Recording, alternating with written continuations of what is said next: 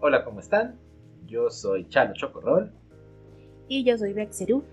Esto es PD Podcast Live. Hoy nos acompañan varios invitados. Uno tuvo problemas de internet, Carlos ahorita regresa, Carlos Gus. Eh, pero nos acompaña Alex. Así que bienvenido Alex a este PD Podcast. Hola, hola, Chalovets, muchas gracias por la invitación. No, por nada, gracias a ti por aceptar venir a platicar hoy de, temas apestosos, zorrillos. Platícanos un poquito de ti, nada más preséntate para los que no te conocen en PD Podcast. ¿A qué te dedicas? Y ya, nada más así, tu brief. Bueno, este. Bueno, yo me llamo Alejandro Paredes Arriaga, soy maestro en ciencias de la Tierra eh, de plan de lleno me dedico a la academia en general. Este, ahorita soy estudiante de doctorado en el Cultura de Ciencias de la Tierra de la UNAM. Y pues fui varios años profesor de la Facultad de Ciencias de, la UNAM de diferentes materias. Aparte de ello, eh, tengo un proyecto musical. Este, Acaba de salir tu disco. Salió un disco la semana pasada. Este es un proyecto tirado un poco a la idea de hacer divulgación tanto de la ciencia como de la música. Entonces, este, ya igual lo andaremos platicando un poquito más adelante. Sí, Pero bueno, eh, soy yo. Este, me gusta el café. Excelente. Eh, bueno, pues nada. Ah, que la música está muy alta. A ver, es que yo no la escucho. Ahí está Chumber, nos saluda ya en el chat. Dice saludos a los tres. Chumber, por favor, dinos si, el volumen de la musiquita de fondo ya es más adecuado. Porque es lo único que en lo que no tengo injerencia. Dicho, ya nos dice Wuhu. Y pues nada, eh, tuvimos ahí unas breves pausas, principalmente porque pues falló nuestro equipo principal con el cual transmitimos PD Podcast me quedé sin monitor en mi pobre lab en un accidente trágico y terrible, pero ahora mi compu vive. No, la iba a levantar y la iba a hacer así en pantalla, pero eso iba a mover todos los cables y seguro todo eso iba a caer. Confíen, mi compu vive como un bonito cuasimodo, este, ¿cómo se llama? Frankenstein, ya hecho de partes, y PD Podcast ha regresado. Y, pues nada, el primer tema que queremos platicar hoy es un tema muy novedoso, tiene menos de un año que está en boca de la gente y que probablemente más de la mitad, más de nadie que nos escuche se ha enterado de qué va. Y son los NFTs de Xeru. Paso el micrófono, cuéntanos, explícanos qué es este show de, eh, que ahora un güey hizo el fin de semana pasado como cuántos millones de dólares por vender como una tres punto tantos millones hizo de dólares. billones de dólares por vender una recopilación de todos los trabajos digitales que ha hecho por 13 años diariamente. Esta era una, artista digital que se llama ¿qué? ¿Beeple? Beeple, sí es. Creo que, sí. Durante 13 años ha estado haciendo un arte digital y publicándolo en su Instagram diario, ¿no? Y ahora lo que hizo fue que agarró este conglomerado de todos sus artes, hizo un collage, básicamente. La subastó. Y, lo, subastó. en una criptomoneda. Bueno, no es una criptomoneda, es una es criptoarte. Es, que ahí vamos, justamente. Así que Betsy, por favor, échanos la mano y ayúdanos con Ok, bueno, el NFT es, son las siglas para el Non-Fungible Token, que además, pues el fungible ya es una palabra rara.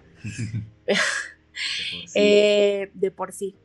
Pero básicamente como funciona es que es un, pues es como un copyright digital, pero es un token, o sea, es, una, es como si tuviera una firma digital no transferible, o sea, tú la tienes, la sellas, la compras, la tienes que subir a una lista, que ese es como todo el show. Eh, hay una gran base de datos que es la que registra este token para que no pueda, o sea, para que no te la plagien en ningún lado, ¿no? O sea, aunque le hagan captura de pantalla a, no sé, alguna, a tu imagen o lo que sea que estés eh, registrando bajo esta, esta, esta marca, este token, eh, pues ahí queda para la, toda la eternidad. Entonces, lo que están haciendo, bueno, pues al principio nadie lo pelaba, es un poco como el Bitcoin, ¿no? Que también es como un token, pero pues en, dinero, lo mismo está pasando con esto, porque pues justamente es un fenómeno muy hermoso en el mundo del arte, donde algo que de pronto no tiene valor, pues de pronto se legitima por algún evento, como fue lo que le pasó a este sujeto que hizo esta subasta el fin de semana. Y entonces empezaron a unir otros artistas pues muy reconocidos. Tenemos por ejemplo a Steve Aoki, eh, como artistas musicales, que también eso es muy interesante y ahorita le vamos a preguntar a Alex qué opina sobre esto o si ha escuchado acerca del tema. ¿Tú has escuchado algo de esto, Alex? Sí, sí lo he escuchado y de hecho es algo que está tomando mucha fuerza en estos últimos días. Eh, el, el, vender como tal este criptoarte, si lo podemos llamar de esta manera, es eh, no es algo nuevo, pero sí es algo que ahorita se está tomando mucha fuerza y eh, no sé, es algo muy interesante y que se puede tomar eh, hacia varias vertientes y que también ha habido versiones como primitivas de esto, tal vez antes con otro tipo de arte, ¿no? Con, música, por ejemplo, pero igual si quieren tocamos ese tema en, un ratito. Bueno, sí, o sea, justo es importante porque creo que lo que está sucediendo, más bien como que el fenómeno más importante es eh, la legitimación, o sea, el empoderamiento que se está dando como al mercado del arte y un poco sí cediendo a la parte de eh, como de el poder darle precio, ¿no? Un poco al a tu a tu a tu token, o sea, es que también es muy raro porque justo te tienes que subir como al tren de popularidad o como del hype del evento o en la subasta para que tu, tu pieza adquiera como un valor, ¿no? Que fue lo que le pasó a este tipo, o sea, como que de pronto se empezó la subasta y en un, en un fin de semana, pues entonces él vendió como 600 copias, os de cuenta, el kit costaba 900 eh, libras o ejemplo, ¿no? Entonces, pues él vendió 600 copias de estas 900 libras y de pronto pues toma tus millones de dólares, ¿no? O sea, algo así.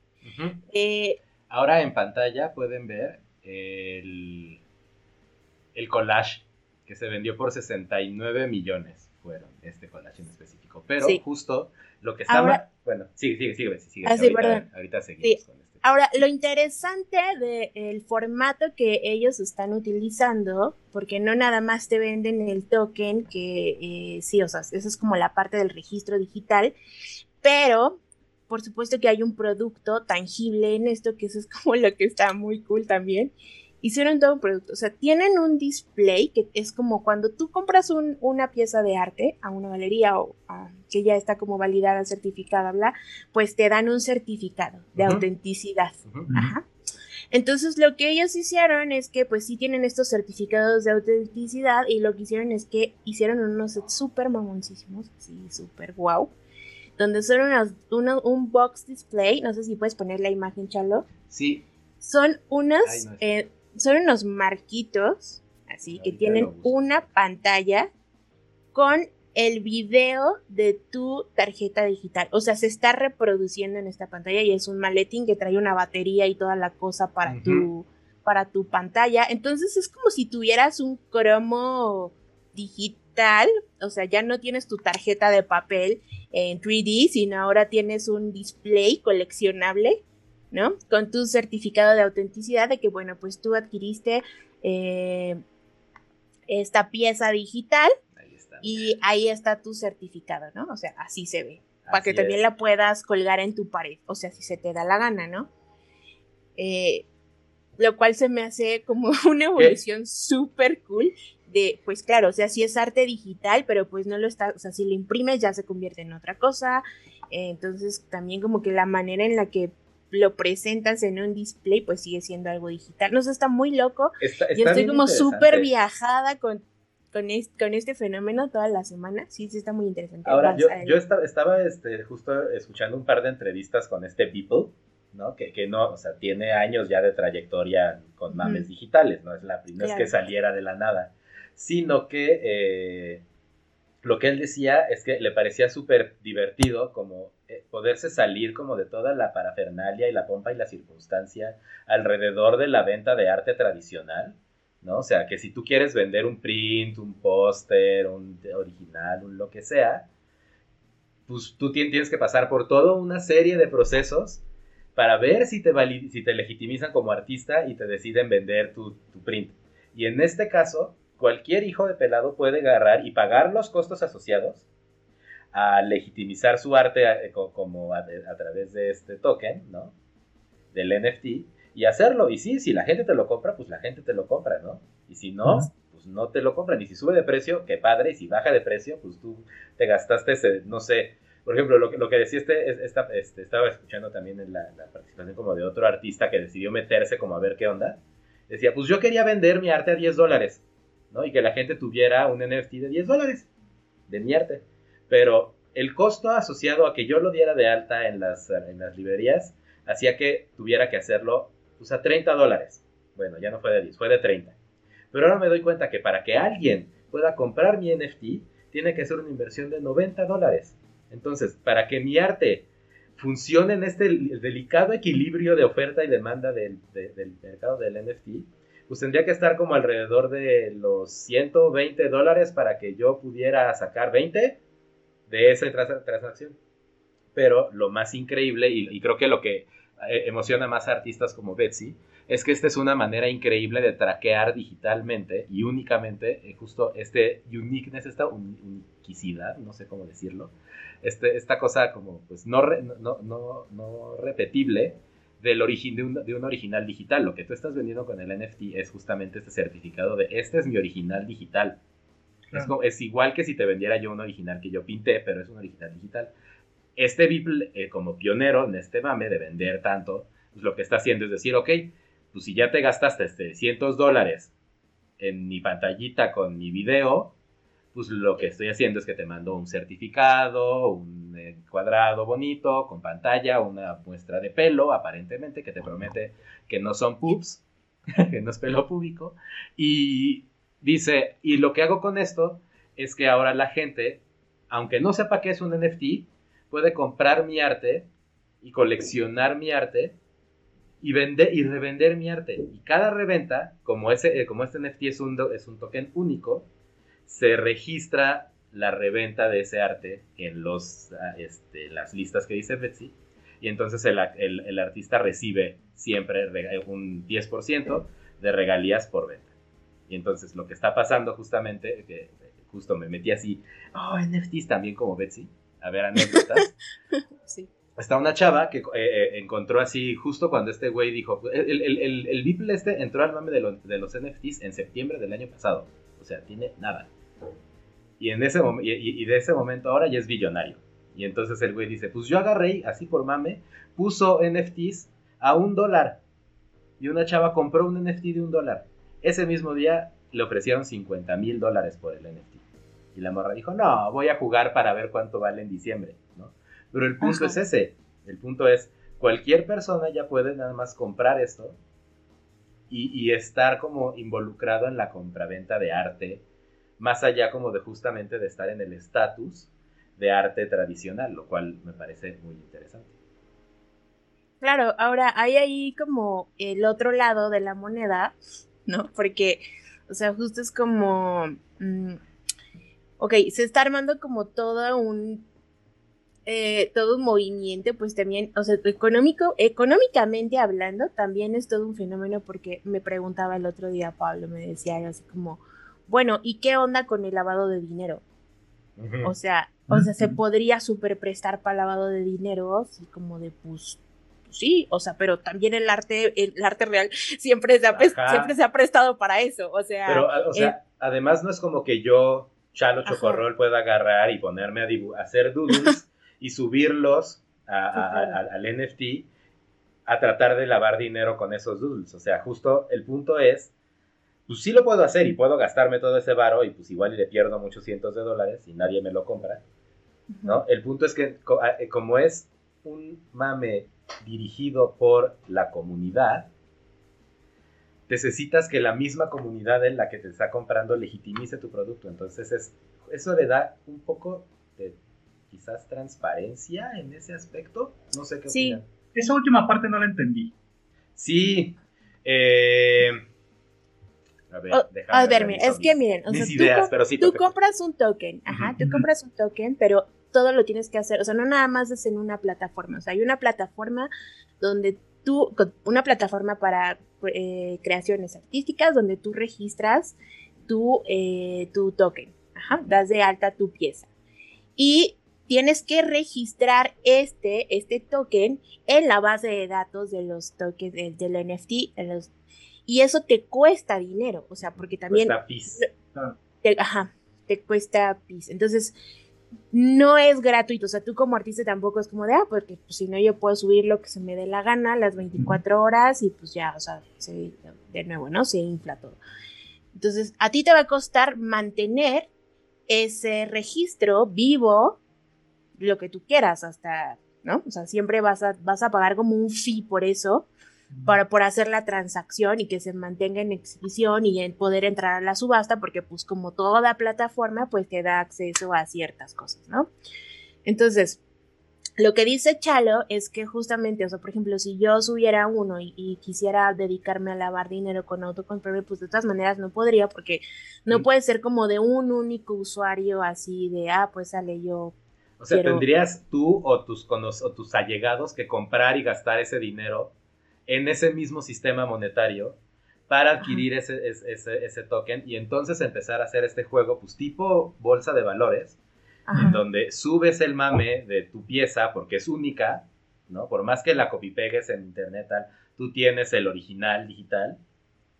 Y entonces esa, ese, pues sí, esa escasez, digamos, esa cuestión que lo hace exclusivo, esa exclusividad, es lo que le pues da valor únicamente. Es la exclusividad de, de, de, decir, yo tengo un Betsy Romero original y aquí dice que lo tengo en original, ¿no? Y este es mi token que dice, y este, y si tú entras a esta dirección de internet, te va a decir que es original.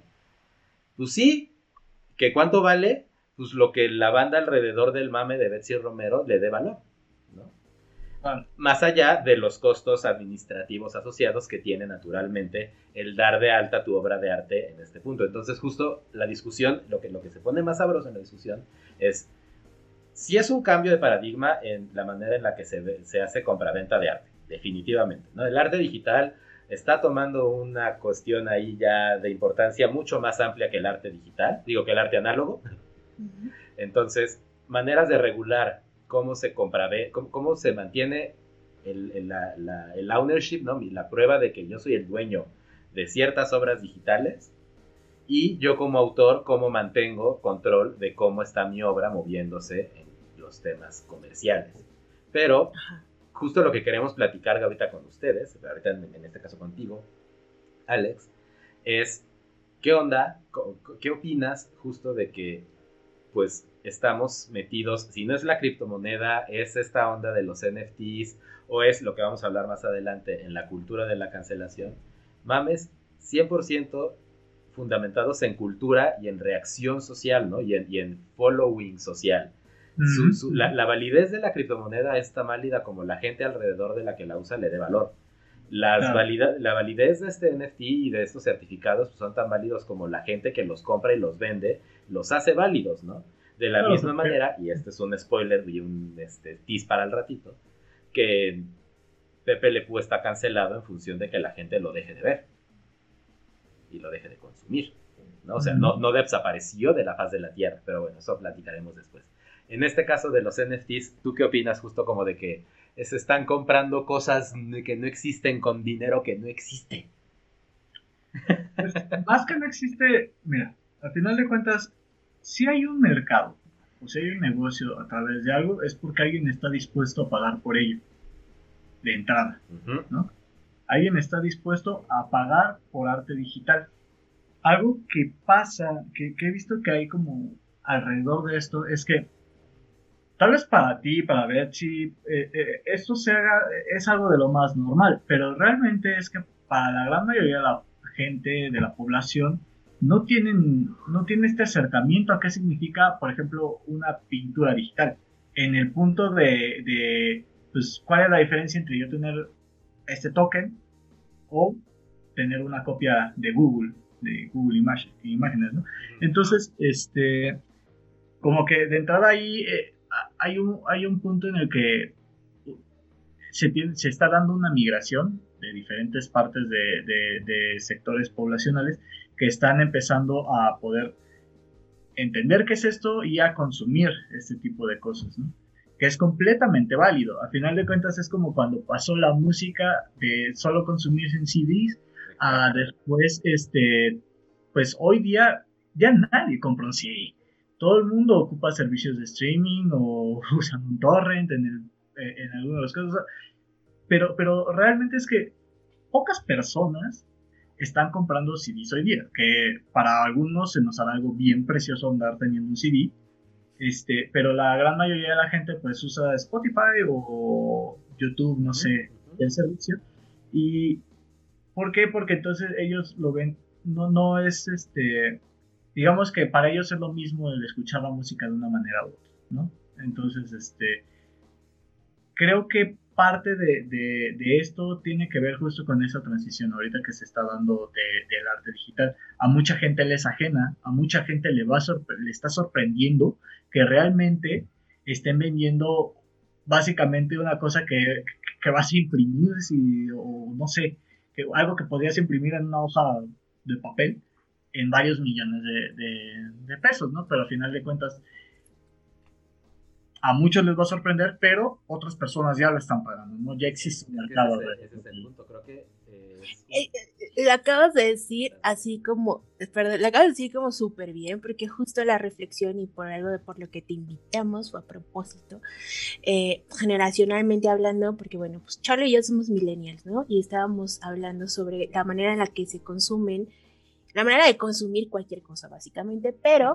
Eh, hablando sobre el futuro, cómo se consumen eh, los productos digitales y lo extraño que es, por lo, como lo decías, por ejemplo, Alex mencionó un CD, ¿no? O sea, que ya nadie compra CDs. No, pero ahora hay quien compra, por ejemplo, LPs, ¿no? Y que si comprabas un CD, pues a lo mejor yo muchos CDs que llegué a comprarnos en mi adolescencia eran solamente por el arte. El arte del booklet el booklet que era así como de, oh my god, lo mejor del mundo. O, y después hubo otra cosa que de pronto algunos CDs empezaron a tener como eh, videoclips o contenido digital, ¿no? Que eso fue también como de pronto un atractivo. Bueno, nos tocó vivir esa, esa evolución, ¿no? De los contenidos digitales como productos. Eh, y, eh, y, ahora, justamente como que a esto que me decías, como de, bueno, que a lo mejor a mucha gente se le hace raro eh, que se pueda vender, o sea, que tú puedas comprar o que este mercado crezca, pero a mí se me parece como lo más natural, así como, it was only logical, no sé, un poco. Y ya se me fue el avión de lo que iba a decir pero bueno, a ver, sálvame, chalo. No, pues eh, justo lo, lo que a lo que yo quería llegar es, y bueno, eh, un poco para llegar allí la discusión, es eh, que el arte tradicional y el arte digital son bestias completamente diferentes, ¿no? O sea, eh, justo en una de estas entrevistas que veía con el Beeple, ¿no? Que llevaba su cosilla esta, su, token, bueno, o sea, su proof of purchase, como la quieras ver, ¿no? Que decían, ah, no manches, es, un, es, un, es una pantalla, ¿no? Porque es arte digital y se tiene que, su display natural es una pantalla, no es una impresión. O sea, hay colores que no puedes imprimir que sí puedes ver en pantalla, ¿no? Y cosas así. Y el tipo nada más decía sorprendido, no, pero es que fíjate, es un video. Y entonces, o sea, justo es, es una obra de arte que necesita este nuevo medio tener expresión en, lo, factil, en lo táctil, perdón, en lo, físico, y también expresión en lo virtual, con la misma validez en las dos, ¿no? O sea, y justo creo que lo que están haciendo este show de este desmadre de los NFTs es igual y no es la única, pero es la salida que hay ahora para unificar como estos dos mundos del, del análogo o del físico, del coleccionismo de arte, ¿no? De yo soy coleccionista de arte porque yo tengo aquí mis dibujos, ¿no? Y tengo aquí mis artes y sé que son míos porque los tengo yo y no los tiene nadie más. Y en este caso, por más que justo sea, pues aquí lo estamos viendo, o sea, no tenemos, no pagamos este, billones de dólares para ver la foto que está en pantalla, los que puedan ver la pantalla. Pero aquí está, ¿no? Y la, y la tenemos en una calidad estúpida. le podemos hacer zoom así brutal. A ver, a ver, dale zoom brutal. Ah, ¿eso qué? Eso no Espera, porque ahorita, bueno, ahorita se arregló. Bueno, tiene que cargar, ¿no? Sí, creo que tiene que cargar, pero el punto es que, o sea, ve, el tamaño original. Sí, sí, sí. Y el, el, punto, el punto ni siquiera es ese, el punto es que yo tenga esta foto guardada en mi drive como ahorita. No a 50 centavos el pixel, seguro. no me hace dueño de esta obra. ¿no? Y hasta la fecha, bueno, y hasta recientemente, no había nada que te hiciera dueño de una obra digital. Por más que yo te pasara el, el archivo PSD así con sus 17.000 layers en más original que yo quisiera, eso no te hacía dueño porque pues, te lo pasé, yo lo sigo teniendo en mi compu. Y en este punto del NFT, lo que hace este certificado digital de arte, pues es esto, es decir, tú lo que tienes es este original ya inamovible, esta obra de arte, que puedes ver pues, en, multimedia, como sea. Traficas con el metadata, o sea, básicamente. es, exactamente, es puro metadata. Pero con el metadata, sí. La criptomoneda, que digo, haciendo el update, este, Mastercard ya legitimizó incluyéndola ya en sus transacciones válidas, ¿no? Y ya, ya Mastercard ya dijo, ah, sí, nosotros ya vamos a aceptar Bitcoin. Entonces, ya, ya validas igual ese montón de datos que están haciendo, que están haciendo un montón de gente en sus casas, conectando 15 este, tarjetas gráficas ultrapoderosas, ¿no? Para hacer data crunching y generar dinero. Dinero que no existe para comprar cosas que no existen, pero que sí existen porque yo las hice.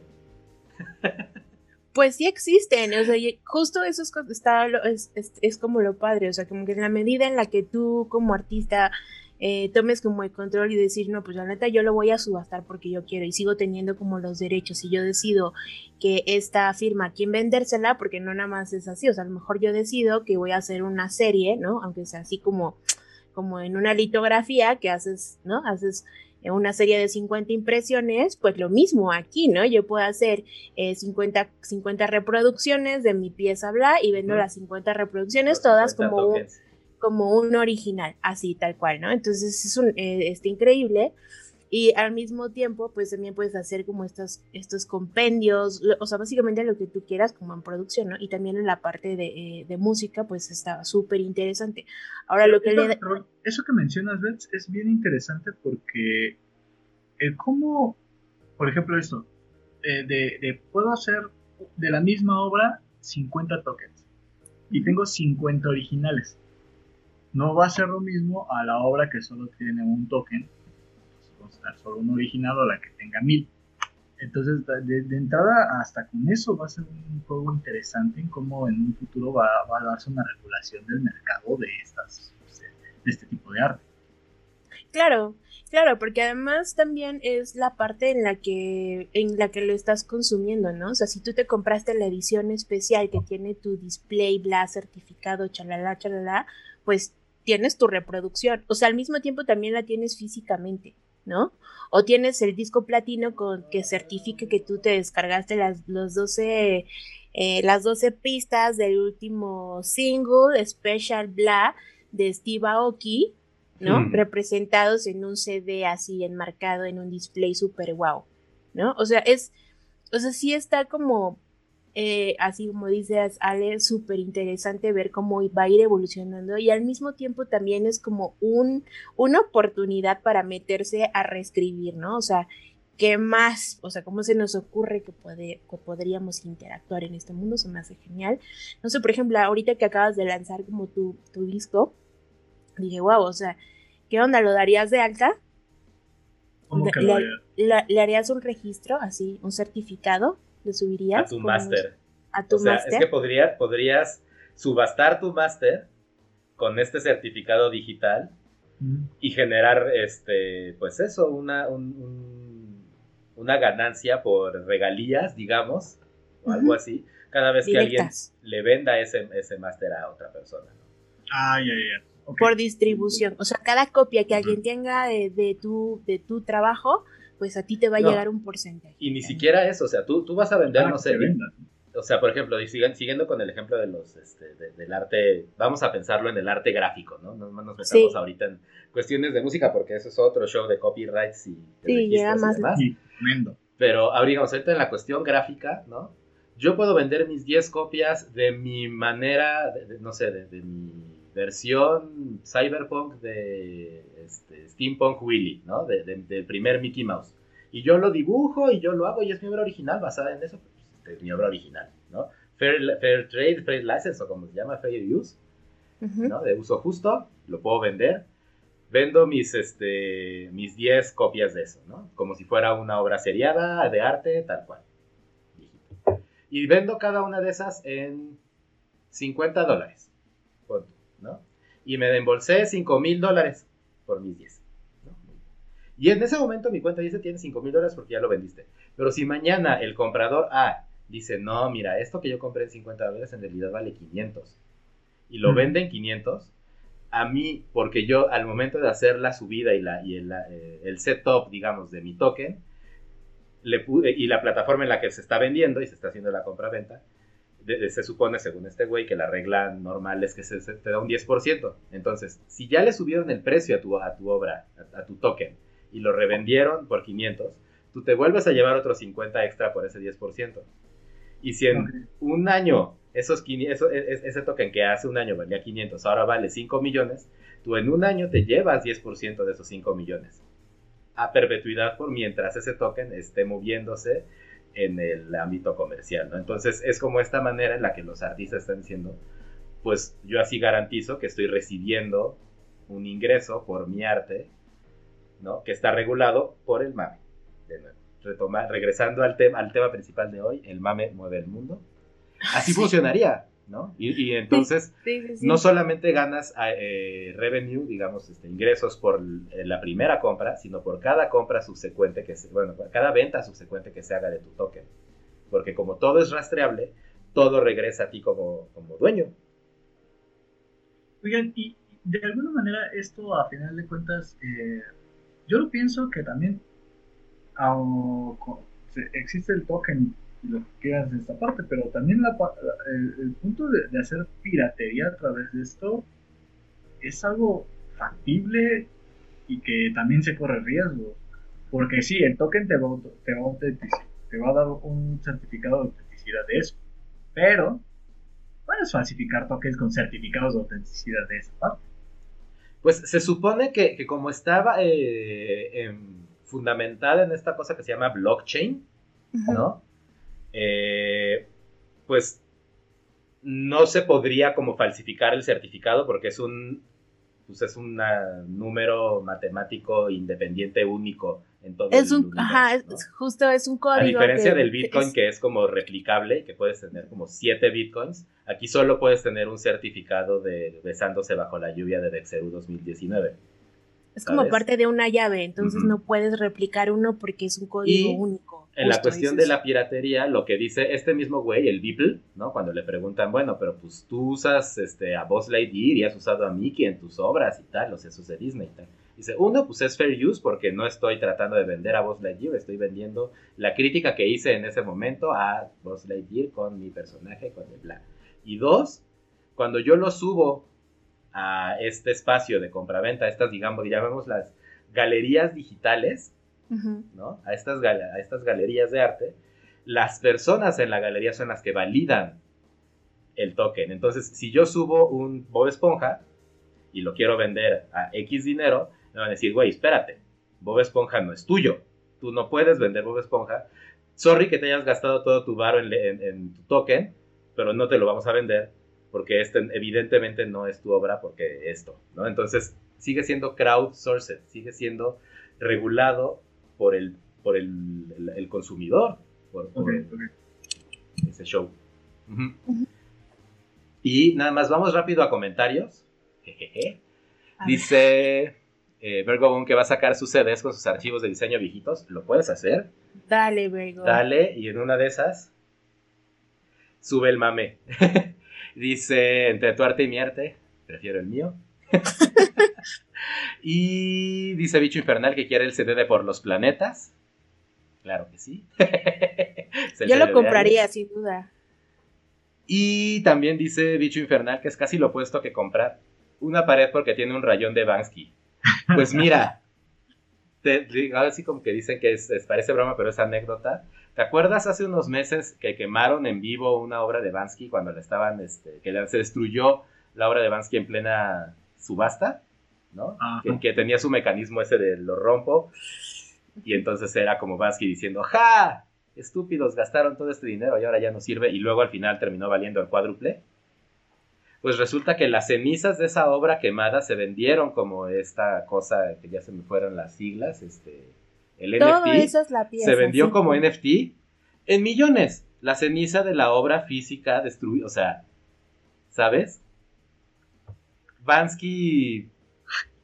Va- Vansky va a agarrar y va a hacer lo que quiera con el mame y le va a dar la vuelta para sacar, para salir bien librado. Y a- no, al- mismo tiempo, al mismo tiempo, pues eso también es lo que legitima esa, esa cripto, es el criptoart.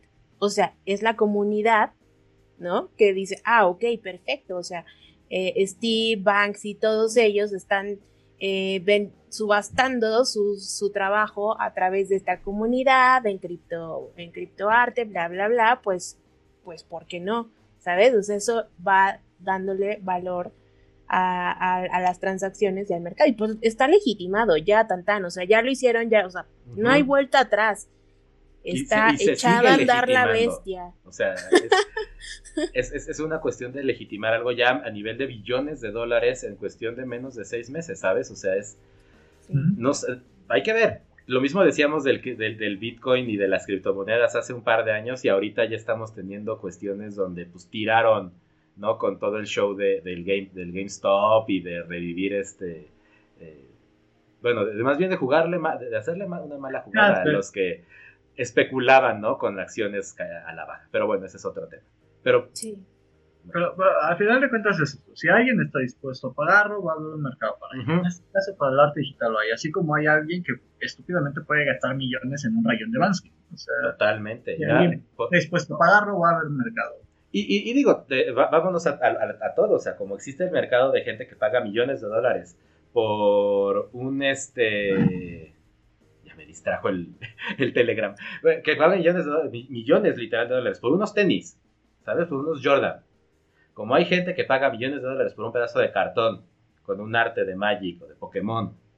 Como hay, o sea, ahora sí que el, la- el- el valor de las cosas se les da, se los da la cultura, se los damos nosotros mismos. Ahorita me estoy acordando de este, justo con, con esta parte del arte digital y de, de generar justo esta única copia auténtica. Me acordé de el último, bueno, no sé si fue el último disco, no estoy seguro, pero eh, el disco negro del Wu-Tang Clan. Que Wu-Tang Clan es un, este, un grupo de raperos de los noventas que hizo un negocio inmenso alrededor de ello. Pero este, en 2015 Sí. en 2015 eh, vendieron eh, este álbum, pero solo existe una copia de este, de este disco. ok, ok. Y eh, fue vendida en varios millones.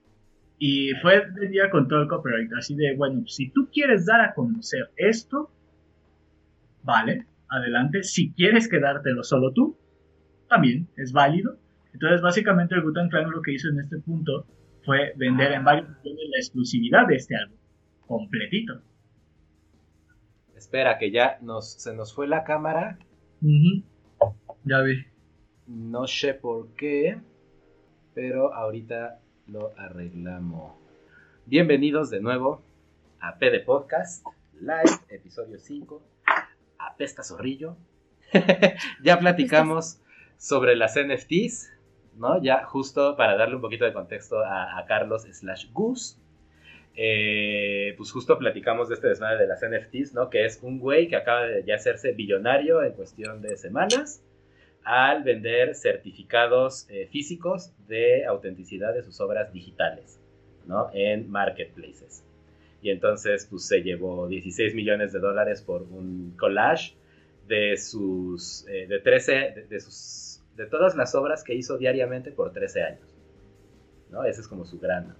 Entonces, bueno, ya platicamos un poquito lo que nos decía Alex, ¿no? De pues que es una cosa muy novedosa y de que es una cuestión que está como súper eh, falta de regulación, ¿no? Betsy decía que es una cosa súper emocionante, como para ella como artista, el poder decir, pues yo voy a certificar todas mis obras y evitar de esa manera que un simple copy-paste de, Google las legitimice, ¿no? Y las vuelva suyas, sino que solamente es tuya esta obra si tienes mi original digital a través de esta certificación pues, muy parecida a la criptomoneda. Entonces justo venimos con esta onda de ir platicando sobre eh, dinero, bueno, sobre dinero que no existe, comprando cosas que no existen, pero que sí existen porque yo las hice.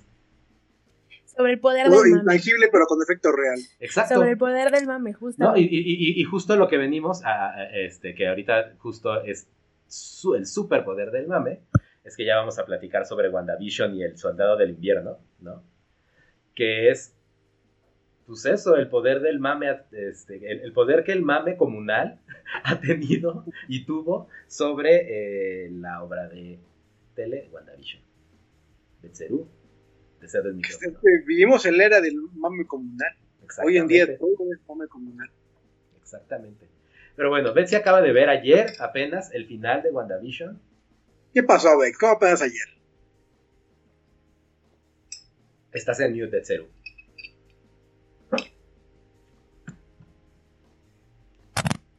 Escuchan? Sí, ¿Ya, verdad? Sí, Ah, perfecto. Ah, sí, les decía que depresión, así, ah, depresión máxima.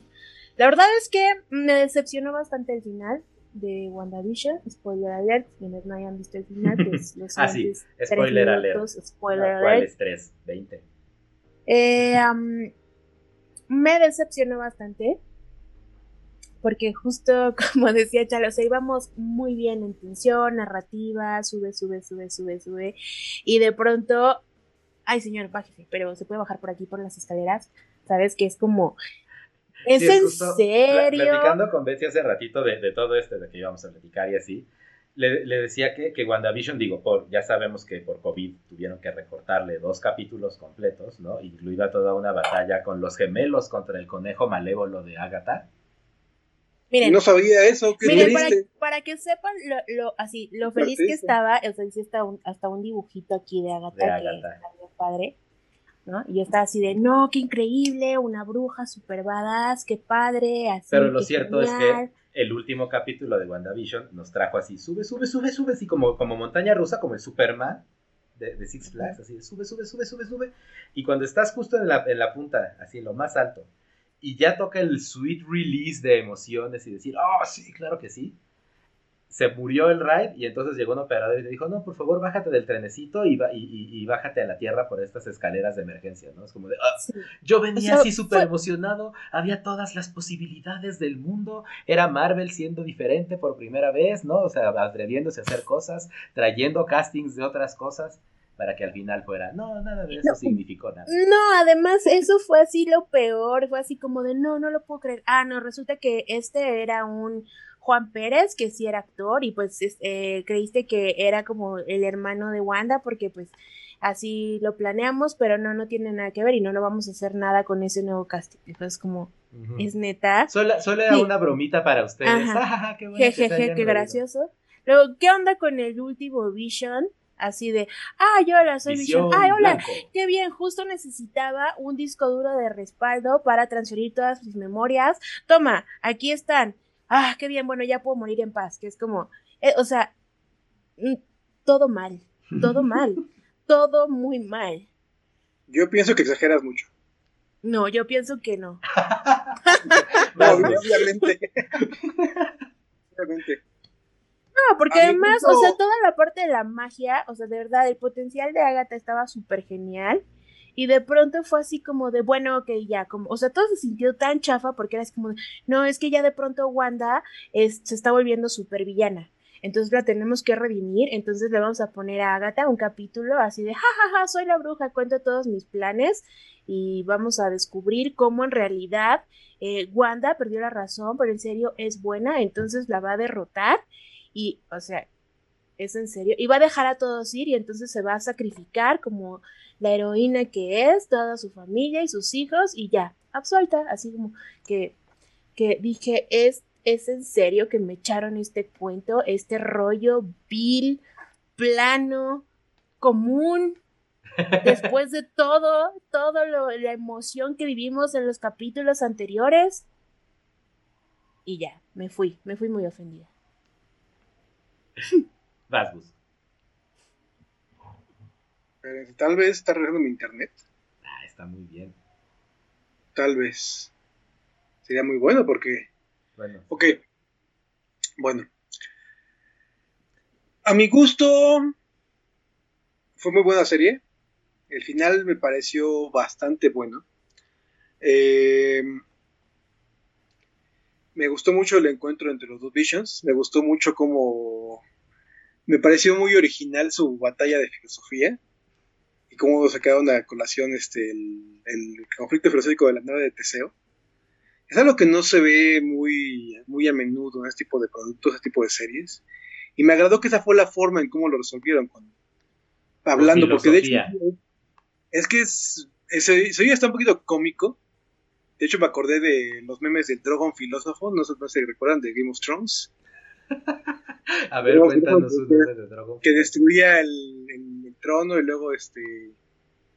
Bueno, no, es, es, divagar. no, sé cuánto tiempo. Pero bueno, me hizo recordar esa, esa parte y me dio un poquito de risa, pero, pero en general me gustó mucho porque siento que eh, va muy acorde con el personaje. Vision es un personaje profundamente eh, mental, vamos, muy este no está tan, sí está afectado por emociones, que es lo que también es interesante, pero por su misma naturaleza probablemente es un personaje muy racional y, trata de guiarse por lo racional. Se fue. Sí.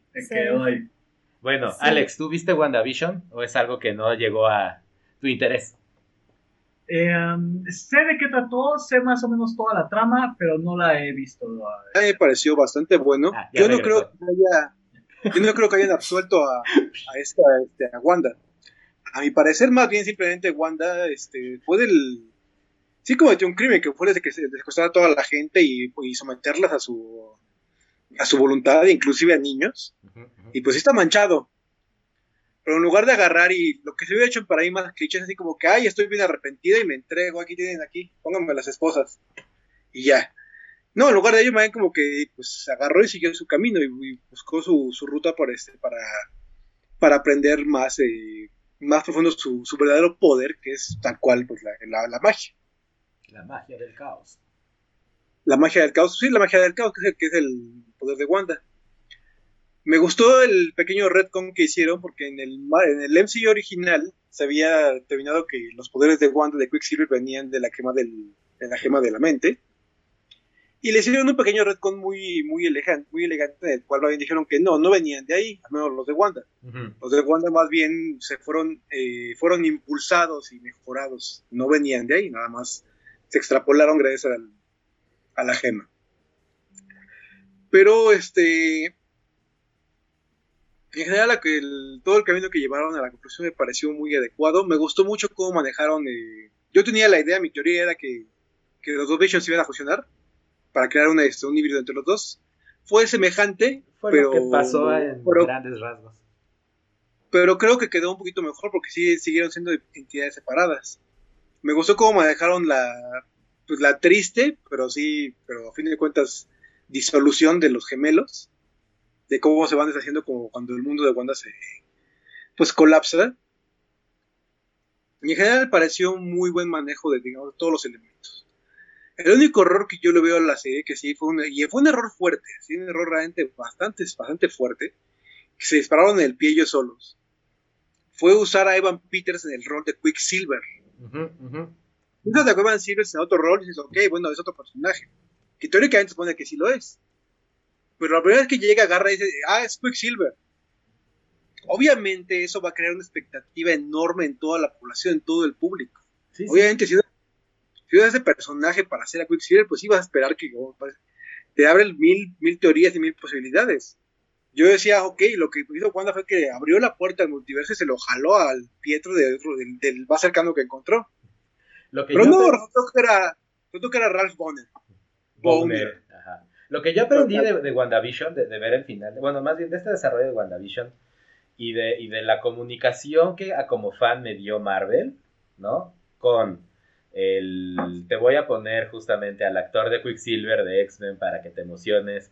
Te voy a poner a, a, este, a Paul Bettany diciendo en una entrevista que este, le encantó trabajar con el cameo especial porque es alguien con quien siempre he tenido muchas ganas de trabajar. Bueno, también fue una payasada de su O sea, para que al final fuera, oh, era yo mismo haciendo dos papeles a la vez. Siempre había querido trabajar conmigo mismo y de tener diálogos conmigo mismo, pues sí fue una reverenda mentada.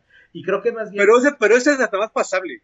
No, no, no, porque eso, eso es completamente mal jugar con las expectativas de tu público pensando que son aguantadores y que van a poder aguantar ahí el, escupitajo de que todos esperábamos a un pinche Doctor Strange, que igual y venía en, los capítulos que digo, que, que, sabemos que, nos recortaron capítulos, ¿no? Y que tuvieron que acelerar la conclusión de la historia en el, último capítulo. Pero de todos modos claro que no íbamos a aguantar. o pues sea, no, claro que, no. están viendo? O sea, o sea, pasemos, por ejemplo, al ejemplo de, de League of Legends. Pues como así de, espérate, me cambiaste el director y ahora pues ya tenemos la versión de cuatro horas muy complaciente como debió de ser en un príncipe, así todos, ¿no? Justice League, ¿cuál League of Legends, Betseru? ¿Dije League of Legends? Sí, dijiste LOL. Ah, y yo, la, ¿cuál director de LOL que hizo cuatro horas? LOL. Pero sí, sí. Ya no va a estar super, super lapsus. Bueno, ya apúrense porque me quiero ir a jugar. Toda adicta LOL ya. Para, para concluir mi punto. Sí, sí, sí. Eh, en general me pareció muy buen final, muy buena serie, me gustó todo, todo el desarrollo. El único, de hecho, como, como mencioné, el único error fue meter a Evan Peters. Si hubieran regresado al, actor anterior de Quicksilver, o cualquier, hubieran a cualquier otro, dices, ok, voy a a otro y voy a decir que es Quicksilver. Aún así deja abierta la posibilidad para que uno piense que es X-Men, pero ya es un viaje mental propio. El rollo es que es un viaje, es que es un viaje mental que ellos nos pusieron prácticamente adrede. De hecho, yo no sé quién se le ocurrió la idea, ni quién la probó, ni quién, ni cómo pensaron como que era una buena idea usar a Evan Peters de Quicksilver y que a la mera hora no fuera Quicksilver. O sea, como, ¿quién se le ocurrió que era una buena idea? Ahí lo que hicieron ellos mismos fue ponerse una sola, sí, ellos mismos, en el una mancha, bueno, ya, una mancha a una serie que fuera de ello era muy cercano a lo perfecto. Pues sí, fuera de ese pues seguramente tenían, Ay, perdón. Seguramente tenían otros planes y como todo ha demostrado desde el 2020 para acá, pues la vida, caca happens, y pues tuvieron que hacer ajustes de último minuto, ¿no? O sea, sí fue muy claro que todo el final fue mega apresurado, fue todo un smash así y pues ya estuvo. Yo, nada más para cerrar de mi lado con lo de Wanda, para que platiquemos rápidamente de Snyder Cut. No, yo este creo que, yo creo que, yo creo que ese, ese Snyder Cut lo vamos a, a Bueno, para cerrar lo de Wanda, lo que yo aprendí consumiendo Marvel durante todos estos años hasta este marzo de 2021 es que por más rollos mentales y chaquetas mentales nos hagamos sobre lo que va a ser y sobre lo que significan las cosas en pantalla, Disney y, por lo tanto Marvel, y no solo Disney, cualquier conglomerado gigante, no va a dar como decimos, paso sin guarache. No vas a hacer nada que arriesgue a cinco años de continuidad porque no sabes qué va a pasar en cinco años. Vas y muestras lo que va a pasar en el próximo año, que ya tienes pagado, que ya tienes en preproducción. Y si algo después puedes meterle que decías, ah, sí, ¿te acuerdas en esa película de hace dos años que mostramos esta escena? Pues ahora que ya podemos, porque ya tenemos esos approval, sí era, siempre sí era, ¿no? Entonces, creo yo que justo lo que vienen con, las, con todo lo nuevo que viene, tanto de Star Wars como de Marvel, como todas estas grandes sagas que ya anunciaron cinco años de contenido, creo que lo mejor que podemos hacer es mentalizarnos a que no vamos a ver estas grandes reveals, ¿no? Y estos grandes de, destelonamientos, ¿no? De, oh, por Dios, hicieron exactamente lo que yo creía que iban a hacer hace cinco años, porque no va a pasar, se van a ir a la segura nos van a dar cuestiones que nos van a tener hablando, nos van a, justo alimentar la hoguera del mame y se la van a llevar al final super safe. Entonces, así fue Wanda, se la llevaron super safe, te, este, concluyeron que sí es la Scarlet Witch, ya le dijeron Scarlet Witch por primera vez en añísimos. Ah, estuvo excelente. le, le, dieron su nuevo trajecito mamalón y le dieron sus poderes de Doctor Strange para duplicarse y estar leyendo y estudiando para el examen mientras este, Eso Se también me echa un ta- mucho. una tacita de té. en el- A ver, ya, nada más, o sea, eso también me enfada mucho. O sea, es como, a ver, vamos a ver. Palurda Wanda, que de pronto tuvo como grandes poderes mágicos, le salió una Genki Dama de la nada y venció a una super mega bruja, no plus wow, que tenía todo el estudio, bla, bla, bla, bla, en- así. Es que es, es como si te enfrentaras contra Hermione. ¿eh? O sea, Wanda pero es, un una bruja común de natural. protagonista. No, ni siquiera es, una as- contra. ni siquiera es así. Wanda, Wanda tiene el poder literal de alterar la realidad. O sea, lo puede traducir, digamos, de manera mágica, se, se está acercando, digamos, a la magia. Pero Wanda tiene poderes sin estudiar. O sea, Wan- eh, Agatha y el Doctor Strange tuvieron que, pues, aprender cómo hacerlo. Wanda lo hacía naturalmente. Es como si tuviese como, es como, no sé, Una victoria no, de no hay una comparativa, pero básicamente, o sea, básicamente es que Wanda tiene poderes y Agatha no. O sea, Agatha tuvo que desarrollar Tuvo poderes. que Wanda eh, aprender magia y Wanda, eh, o sea, es que justo, justo bueno, y, y algo que ya veremos conforme avance el MCU y será tema de otras discusiones. Es como Es si. Ah, ya lo volví a si reabrir. yo quiero Sí. hago muchas pesas y me pongo muy fuerte y estoy por años haciendo calistenia y haciendo toda clase de, este, de preparación muscular y me quiero enfrentar a Superman, pues no, nunca lo voy a lograr con, con todo lo que haga. Pues sí. Simplemente es mucho más poderoso que, que un ser humano. Y básicamente es un caso muy similar al de Wanda. Se puede preparar, to- preparar todo lo que quiera Agatha, no va a igualar el poder, el poder este Y esto bruto es que tiene cierto. Esto es cierto. Aquí en Infernal dice, dice, Wanda es la clásica historia gringa de caricatura que gana porque es el elegido. Y true, true, o sea, sí, por eso me irritó tanto el final. Pero algo que pasa, No, de algo hecho que no pasa en en esta serie, aquí con, con, con esto que están eh, Eh, ya se puso buscando, caliente. es que eh, Wanda, bueno, al final de cuentas, el personaje de la Bruja Escarlata siempre, bueno, llegó a ser un personaje muy, muy, muy poderoso dentro de cierto universo. Y creo que con esto están dando una entrada a que realmente llegue ese personaje y no nada más este el, el- Exactamente. el que vinieron desarrollando por la que tres bolitas y hacía medio escudo a lo largo de 20 películas. O sea, aquí están dándole un paso a que realmente llegue la verdadera bruja escarlata. Después de mucha historia que no se ha desarrollado realmente a su, a su alrededor.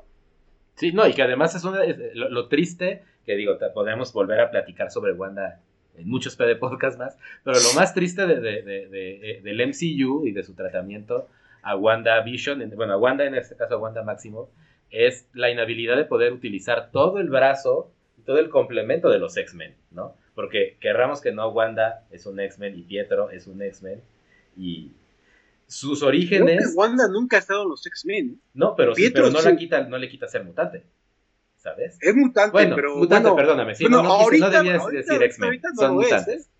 No, justo en no, el... ahorita, ahorita no lo es. Lo, lo que ahorita pasa es que oficialmente no lo es. ahora lo que, viene, lo voy a rec- reconear.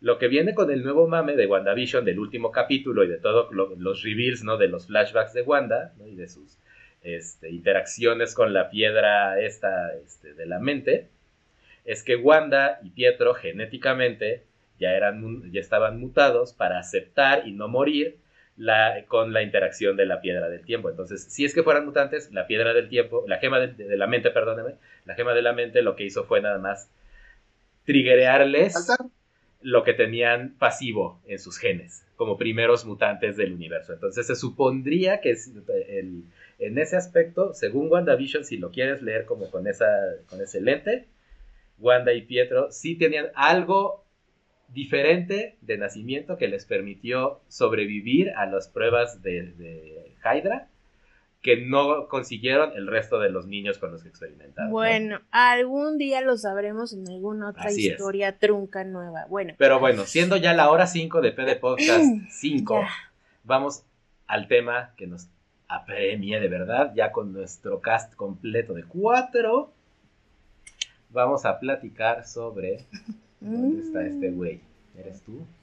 No eres tú. Ay, a mí también se me perdió mi nota. Aquí está, Pepe Lepú. Es que le estaba No, poniendo en pantalla. lo- Ahí está. Ahí está. Entonces, el mame de esta semana es que un día despertamos y todo el estúpido red social, la que quisieras, el Facebook de viejitos, el Twitter de la raza o el Instagram de la juventud estaba atiborrado de comentarios y de opiniones respecto a la noticia de que la gente detrás de eh, Space Jam 2 confirmara que ya no quería nada que ver con Pepe Le Pew, al grado que, y eso porque nuestro gran equipo de investigación de PD Podcast, PD Podcast Research, resulta que ya había una escena grabada con una actriz, que no sabemos quién sea, con, con Pepe donde Pepe Le Pew le está persiguiendo y tratando de agarrar. Acosando. Ajá. Eso no sabía. La morra se defiende. Y el Le da un resto cachetadón. le da un cachetadón, el Pepe Le Pew se queda girando, ya sabes, onda cómica.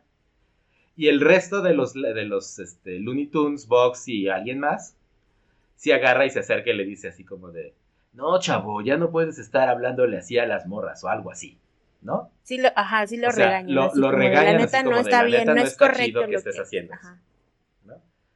Al final de cuentas, probablemente, no podemos afirmarlo, pero probablemente por la necesidad o la necesidad de ya bloquear, invisibilizar a Pepe Le Pew, ¿no? De no darle más bola, como dirían los españoles, pues quitaron la escena. Y con eso quitaron efectivamente a Pepe Le Pew de toda la película, ¿no? Porque esa era su escena. Y entonces, aparentemente, y es lo que hace súper interesante esta discusión, la misma actriz, la propia actriz, fue la que levantó la voz y dijo, a ver, no me quiten esta escena por más que tenga este comportamiento, porque es una escena en la que el personaje puede tener una oportunidad de redimirse en pantalla. Totalmente. Justamente de- quería aprendizaje. De hecho, Claro, no sabía mensaje. esto, lo hace aún peor. Lo hace Sí. O sea, la- la- el, el punto, ya- o sea, el punto son dos cosas. El punto es, nunca cancelaron como tal a Pepe Le Pew. Lo que cancelaron fue su mensaje, y si su mensaje era lo único que podía hacer, pues entonces Pepe Le Pew ya no sale, ¿no? Bueno, no solo eso, o sea, también No, ahora sí Warner Bros. No, no solo, no solo eso, o sea, ahora Warner Bros. tiene un disclaimer en todos sus contenidos donde sí dice, a ver, toman en cuenta que tales personajes fueron creados en tal año, donde bla, bla, bla, bla, y los valores de la sociedad, chululu, chalala, chalala, chalala, y ahora, la, la, la, la, la, Los valores actuales no Ajá, reflejan reflejan, ajá, lo que vas a nada, ver en pantalla. así es. Lo cual está ¿no? muy bien, y justo Ajá. es mi punto, o sea, si se hubiera cancelado a Pepe Le Pew, no podrías entrar a los archivos Warner a ver caricaturas de Looney Tunes con Pepe Le Pew porque las habrían recortado y quemado y destruido cualquier evidencia de que existieron porque esa es la cultura de cancelación. Hacer que no exista, que, o sea, que no puedas tener acceso a esa cosa que quieras cancelar porque es tan peligrosa que puede No. afectar las mentes de los débiles. ¿no? Ahí difiere un poco, pero ahorita lo vemos. El punto es, si yo digo, vamos a cancelar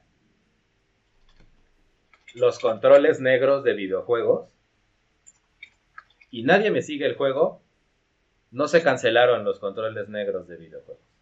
Pero, si yo digo, vamos a cancelar los controles negros de videojuegos, y Betsy agarra y responde, claro que no, ¿cómo se te ocurre cancelar los controles negros de videojuegos? Los controles negros de videojuegos son mucho mejores que los controles normales, porque al ser el color negro no se ve la mugre, y entonces al no verse la mugre puede mantenerse una ilusión de limpieza, y entonces te avientas, bla, bla, bla, y entonces Alex agarra y responde, claro que no, sí debes de cancelar todos los controles negros porque el negro es un color horrible, ¿no?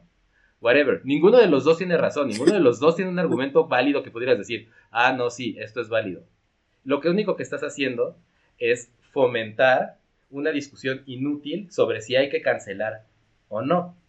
Lo que tenemos que... Y, mi, perspectiva en este tema de la cultura de la cancelación es más, más que estar discutiendo si hay, si estuvo bien o mal cancelar a Pepe Le Pew, si se canceló o no a Pepe Le Pew, es más bien queremos seguir manteniendo eh, personajes de ficción o realidad que, es, que tengan este tropo de Pepe Le Pew, ¿no? que, que, que, que su gag, que su, que su onda sea el francés apestoso que acosa.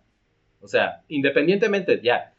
Ese, eh, para mí esa es la discusión que, a, la, a la que tenemos que movernos, ¿no? Hacia el mensaje y hacia cancelar, censurar, eliminar o no mensajes, no tanto productos.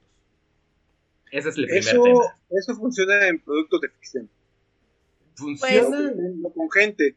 no sé, justo yo ayer, perdón, Porque la cultura nada más de la rápido, cancelación. le- ayer le decía a una amiga, justamente, ¿no? Que me decía, oye, es que está, está lidiando como con que va a publicar algo y no sabe si va a usar su stage name o su real name, ¿no? Su nombre, su nombre artístico, como Chancho Corrón, o si va a usar su nombre real, ¿no? En, en, la portada de su, de su obra. Y entonces yo le decía, ¿sabes qué? Ahorita el mundo es un stage. Todo lo que hacemos es un stage. Todo lo tenemos que poner en alguna plataforma a que más personas lo vean aunque sea tu trabajo privado, lo tienes que subir a internet y tienes que hacer tus presentaciones, tienes que hacer tu plan. Pero en la vida incluso social, cultural, el mundo es, un, es, tu stage. Aquí estamos nosotros en stage hacia aproximadamente nueve personas que nos están viendo en vivo ahorita, o, pues porque queremos eh, exponer nuestras opiniones, ¿no? Entonces yo le dije, usa tu stage name porque el mundo es un stage, el internet es un stage y necesitas poderte hacer notar en ese stage de alguna manera. Entonces, yo sí creo completamente que, se necesitan, o sea, como estas cuestiones y estas pláticas para regular cómo, estamos socializando en este pues, nivel extra de sociedad, de, sociabilización. ¡Cole! ¡Qué fuerte! Bueno, pues ¿Eh? Tengo, ahí, tengo ahí varias, varias cosas que mencionar. Bueno, punto número uno, sí, sí, eh, es importante estar conscientes de cómo se alimenta esta bestia de la cultura de la cancelación, o sea, justamente como en esto que estábamos hablando del el poder de la opinión eh, digital es volátil, porque además, justo, pues ahora como culturalmente es muy fácil, ¿no? Así de pronto, pues, hola, ya tengo acá mi podcast, voy a hablar de lo que se me dé la gana, a ver, stop me y pues dale, ¿no? Entonces, juzgar al otro desde... Esa es como la trampa, ¿no? Juzgar al otro y desde dónde lo estás juzgando, criticando, evaluando, calificando, bla, para determinar, ¿no? Según tu propia percepción de la realidad, además, ¿no? Qué está bien, qué está mal, qué sí debe e, existir y qué no debe existir, ¿no? Bueno, en el caso de Pepe Le pues por supuesto que perpetúa conductas horrorosas, el acoso es algo horrible, ¿no? Y a mí, igual que a la, actriz, me parece fatal que hayan cortado la escena, lo hacen gravísimo, pero justo también es como esta onda, porque hace algún tiempo nos tuve la oportunidad de trabajar como eh, asistente en community manager y justo también es esta responsabilidad que hay sobre el, eh, o el estigma, el miedo de las empresas de hacerse responsables sobre tal o cual statement, ¿no? Y si van a lanzar un producto, o sea, como si es viable la opinión, cómo la van a poder eh, manipular hacia algo favorable o negativo, ¿no? Y en el caso de que si yo lo hiciera, pues quiero que mi película de Space Jam 2 tenga mucho éxito, pues bueno, una forma increíble de lograrlo, y esto ha funcionado siempre en la historia del arte y en muchos estudios, pues la censura también es una herramienta de excelente publicidad, ¿no? Y de escándalo, de decir, no lo veas, está prohibido, es satánico, así lo peor. O ven a verlo porque le quitamos chichis a Lola Boni. ¿Sabes? Ven a verlo para que tengas cómo ofenderte de verdad porque le quitamos chichis y nalgas a una coneja. Pero mira, por donde la veas, de todas maneras es parte como de la condición humana siempre estar, eh, pues, no conforme. ¿no? Eso es la verdad. ahí ves un punto bien importante, eh, que es, creo, a donde yo centro mi opinión respecto, en particular, a este, a, este caso. Eh, tiene publicidad gratis y por todos lados. El hecho de que un día amaneciéramos y todas las redes sociales estuvieran diciendo, cancelaron a Pepe Le y por un lado personas defendiéndolo como era un romántico, y por otro lado diciendo, no, eso lo, lo, que, lo que realmente hizo fue que pues, todo el mundo estuviera hablando de Space Jam por varios días hasta que en este espacio y así es y, y, justo, ¿no? O sea, y no es solo una, van dos ganchos importantes que sueltan a partir de esto, que, que fue eh, quitar esa parte de la sexualización a Lola Bonnie, que, que bueno, eh, eh, eso es independiente, independiente de eso. Lo siento, amigos. La otra es la parte de, este, de Pepe Le Pew, porque, honestamente, todo, hay, justo, hay un, un estatus dentro de lo que es aceptable y que no hoy día. tienen unos códigos dentro de todo eso. Y si esto hubiera sido, mm, si, si, esto no hubiera sido como un plan publicitario, así lo veo yo, simplemente jamás hubieran hecho una escena con Pepe Le Porque, y luego porque obviamente todo el mundo sabe actualmente que eso está mal visto y que eso está ahorita, este, todo, todo que, que, varios grupos iban a pegar un grito en el cielo por ver eso y este, a partir de ello, pues todo el mundo va a empezar a hablar y les funcionó toda madre, ¿no? Entonces, siento que, que en particular con este caso va de este lado, que qué tanto las empresas están empezando a usar todas estas guías para ellos mismos obtener publicidad de, de todos lados. Por supuesto, no, bueno, híjole, es que ahí abres toda, toda otra caja de Pandora, ¿no? Que es justo la de inflar el mame a, ciertos beneficios, lo cual es completamente cierto. Yo creo que eh, en este caso lo, importante eh, a lo que tendríamos como que movernos tal vez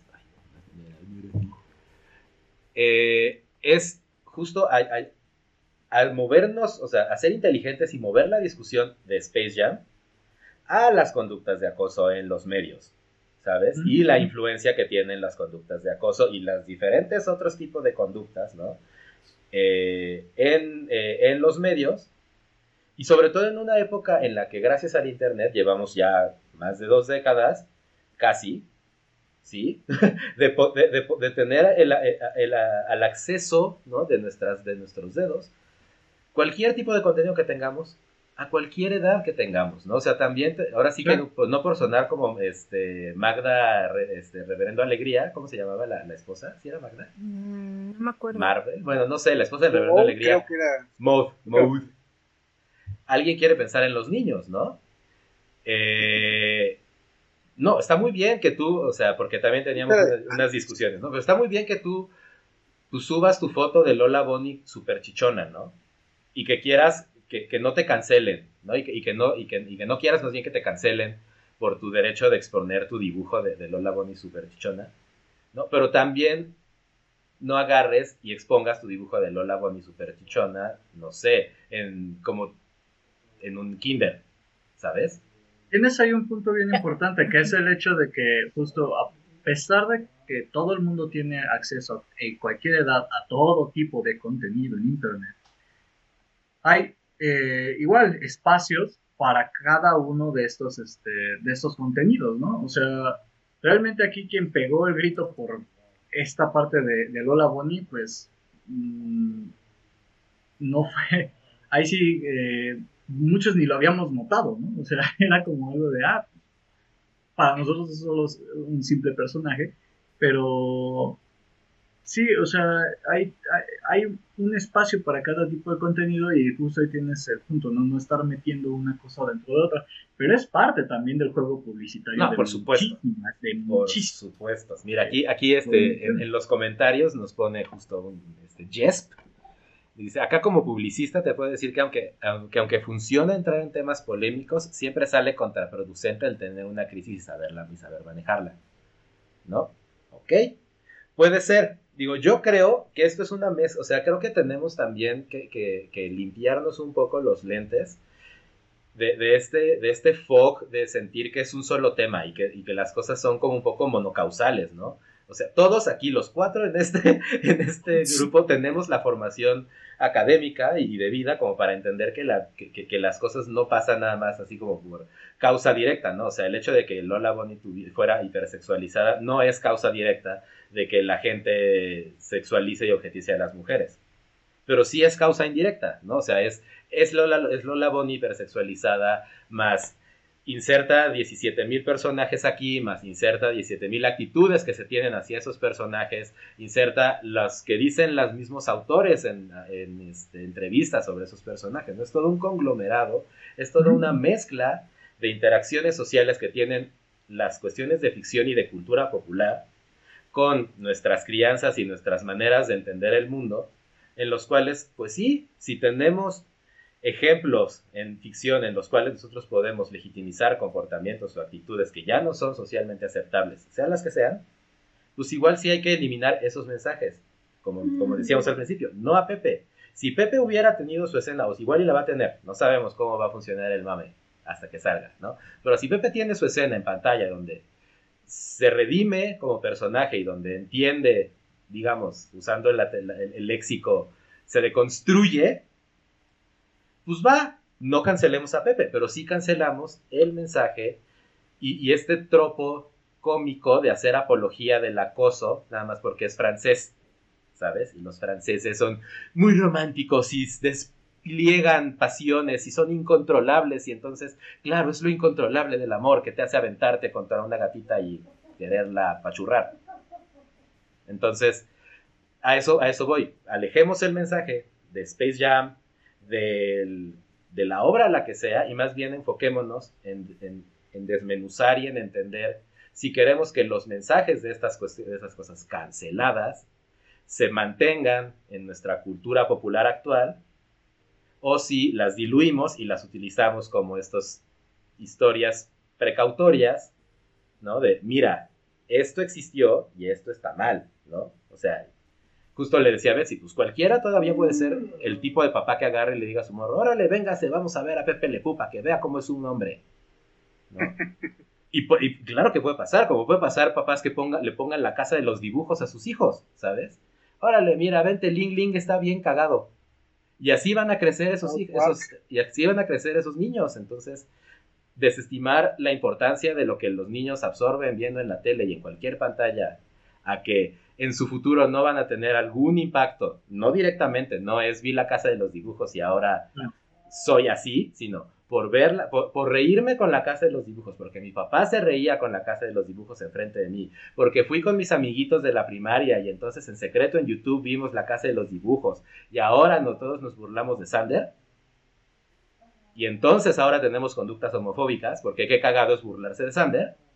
Ahí ya tienes un problema generado, pues no directamente, pero sí a través de un constante empaparse de diferentes este, influencias culturales. Ahí suena como que estás completamente cargando la... Tú mismo lo dijiste, no es que una sola, un solo elemento, un solo detalle de la vida genera una conducta. Ahorita tú lo acabas de decir prácticamente, es como que, ah, de niños fuimos a ver la casa de los dibujos y eso nos enseñó a burlarnos de, los, de los gays. De la gente nos, enseñó conductas homofóbicas. No, es que, acaba, de, sumar uno no No se enseñó, es a, esta, a este ejemplo de este morro hipotético con sus, con sus amiguitos hipotéticos, les legitimó cagarse de risa, burlarse de la homosexualidad. No es nos, porque justo no podemos tener estas cosas de decir, claro, a nosotros como cultura nos ofende muchísimo que estén haciendo eso. A mí me ofende. A mis amigos tal vez, a mi círculo le ofende. Pero no podemos estar diciendo ah. nos porque no, no, tenemos el poder de, de, manipular la voluntad cultural de todos, más con lo que creemos. Aquí de hecho hay un nuestro burbuja. Claro, claro, miren, vean, aquí vamos a leer algunos comentarios del chat que tienen que ver con esto. Dice Jess, acá lo que huele es que sacaron el tema, pero desde el punto políticamente correcto. El, mira, hicimos las cosas bien y bonitas, somos woke. Ajá. Ok. Eh, eh, oh, puede ser, puede ser. Eh, yo la verdad no lo había visto así porque pues no. Pero ahora. Pero me... Está mal tomar una postura de estoy woke, lo estoy, estoy haciendo esto porque soy un conglomerado gigantesco de miles de millones de dólares de influencia? No es que sea woke, sino es como eh, justamente el juicio. Es como la fiesta esta a la que fuimos cuando estaba todo el mame de eh, eh, Me Too, el Me Too, ¿te acuerdas? Mira, aquí es donde estaba Pepe Le Y entonces llegamos alguna vez a una fiesta donde había todo un ah, wall todo un wall en la entrada de gente, de fotografías de Facebook, de gente baneada de la fiesta porque eran identificados como acosadores sexuales, ¿no? O sea, de una escuela. Entonces... Que incluía profesores, ¿eh? Incluía, si este profesor no profesores, puede alumnos, es acosador. Ajá.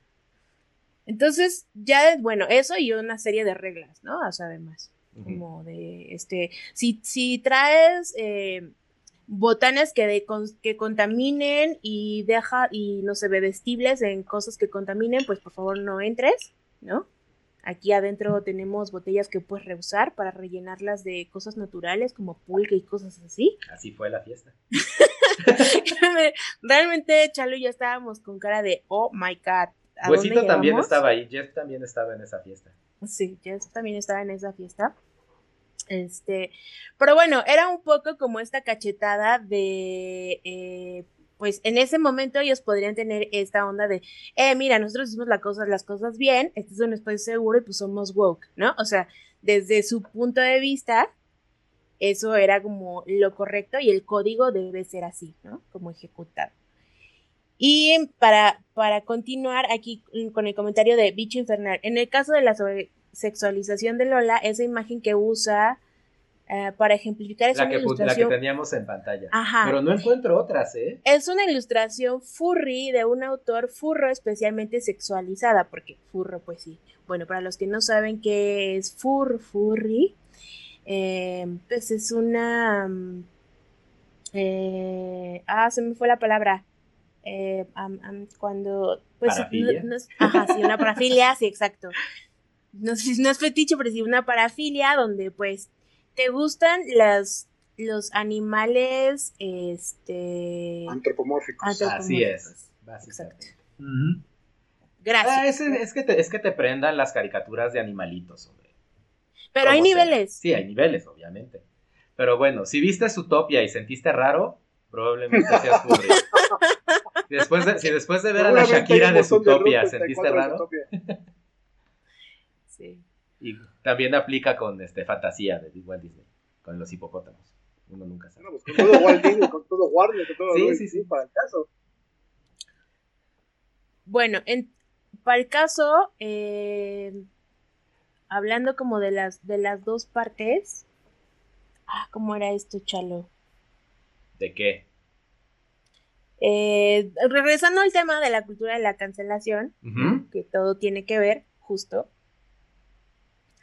Eh, entonces, desde, o sea, preguntando aquí, porque tenemos a nuestros dos invitados de dos generaciones diferentes. Así es. ¿Qué opinan respecto a es válido así de pronto tener tus reglas y así como imponerte, decir, no, yo la neta tengo la razón, este, la justicia y esto es así porque la comunidad ahorita así lo dicta, o o no, revelémonos porque pues entonces nos van a censurar y cualquier cosa que creemos y que entonces vaya en contra de cualquier principio pues ya va a ser censurado forever y esto es solo el principio del final así que un poco era lo que nos, compartía Gus. ¿Qué opinan, Alex?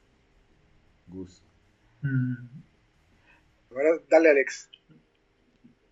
Bueno, desde, desde mi punto de vista, muchas veces esta parte de la cultura de la cancelación es una sobreexplotación del tema que algunas veces ya se van contra cosas que ni al caso, pero todo el mundo puede seguir muy fácil. Eh, hablo hasta el punto de, manipular, eh, pues sí, manipular personas con, con, opiniones, vendiendo las ideas de que esto son, este, así son las cosas, ¿no? Eh, sin, sin realmente meterse a qué significa lo que están haciendo o por qué están, este, eh, de alguna manera cancelando o, este, por qué están en contra de ciertas cosas. Muchas veces, en neta, la gran mayoría de la gente que sigue todo, que, que, sigue hacia estas partes, pues solo están siguiendo el mismo mame de Facebook, de Instagram, de todo ello. Entonces, a mí eh, el problema que tengo luego con muchas de estas cosas es que no digo que, que, que, no haga falta porque sí hace falta como un chingo de cosas, pero eh, muchas veces falta la reflexión detrás de ello de por qué se está haciendo esto. ¿Por qué se está diciendo la idea de que por qué estamos cancelando esto? Porque una cosa es cancelarlo y otra cosa es acabar con el mensaje que este tipo de cosas dan. Porque tú puedes acabar con un personaje, pero un personaje así está replicado en 80, 100 este, cuadros diferentes en diferentes este, en, diferentes caricaturas, películas, clichés, eh, eh, lo que quieras. Entonces, muchas veces vas, va, va a esa o sea, de nada sirve estar diciendo, ay, vamos a cancelar a tal personaje, porque va a salir tal.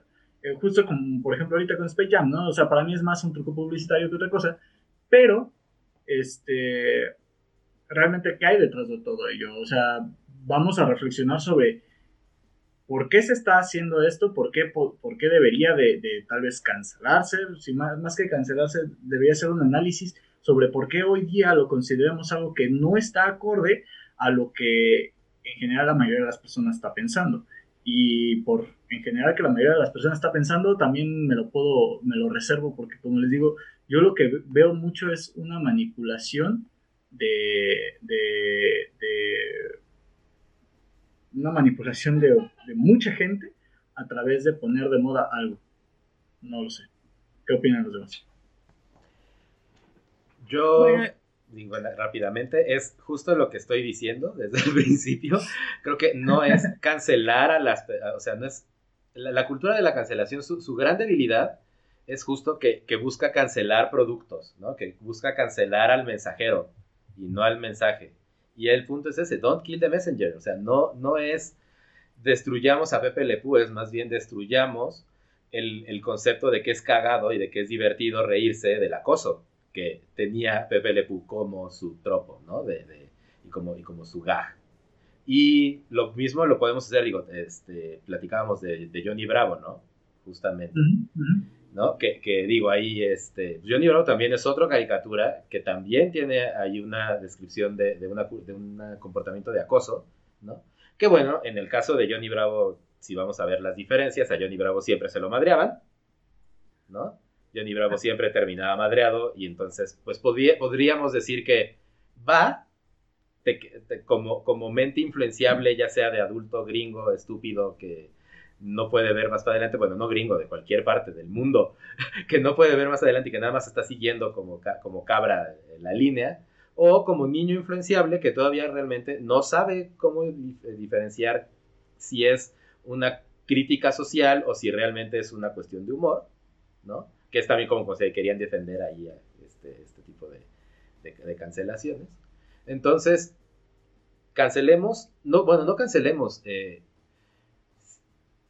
¿cómo se dice en español? Cuando, este, pues no, silenciar, pero reduzcamos el, no, reduzcamos el ruido, reduzcamos el ruido y la resonancia que hacen ah, estos mensajes, ¿sabes? O sea, no, no podemos cancelar el acoso, porque o sea, faltan muchos años de formación este, cultural generacional del mundo para que este sentimiento de, macho alfa posesivo se caiga de, y, se vaya del comportamiento general del humano, ¿no? Pero sí podemos, como tú dices, Alex, cambiar el enfoque, cambiar el paradigma de decir, no es, no es hablar sobre si se cancela o no se cancela X o Y, es por qué estamos cancelando a X o Y, qué mensajes ya no queremos replicar y ya no queremos darle resonancia ni amplificar.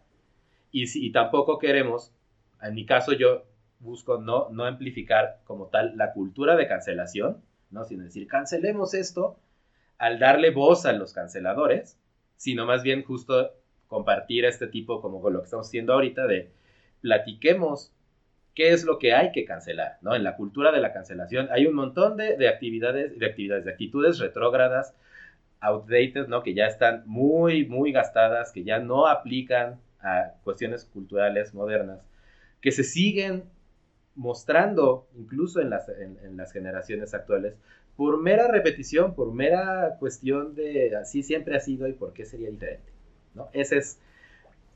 Puedes leer el... Puedes leer el, el disclaimer de, Warner Bros. O sea que justo me gusta como la, la reflexión del final.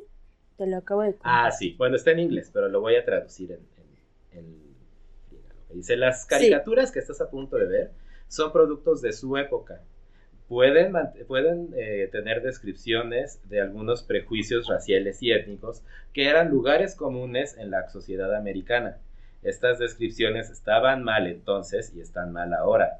Mientras que esto no, no representa la, la manera de ver la sociedad actual de Warner Bros. hoy, estas caricaturas están presentadas como fueron creadas originalmente, porque hacerlo de otra manera sería lo mismo a asumir que estos prejuicios nunca existieron. O sea, no lo niegan, sino justamente invitan a la reflexión, ¿no? Que es como lo que estás diciendo justo ahora. Y eso, eso es muy importante rescatarlo. O sea, como igual del, disclaimer se me hace como chido eso. Ibas a decir algo, Alex, perdón, te interrumpí. ¿No? ¿No? ah, Gus. Gus, dale. Pues bueno, mencionaste algo de que, que dices que no hay que cancelar, hay que hay que abrir la conversación. Pero el punto es que justamente la cultura de la cancelación no busca abrir conversaciones. La cultura de la cancelación lo que busca es simplemente cerrar la boca, cerrar, cerrar este, ni siquiera cerrar el mensaje, busca cerrar lo que cree que es negativo. Eh, yo que tenga, recuesto, bueno, de lo que, sin, digamos, en estudiar el tema a fondo, probablemente, digo, si la arrastra, probablemente se extienda muy, muy atrás, mucho, muy atrás, pero el recuerdo más reciente que tengo de, caso así fuerte de cultura de la cancelación, me parece que inició precisamente con el caso de Kevin Spacey.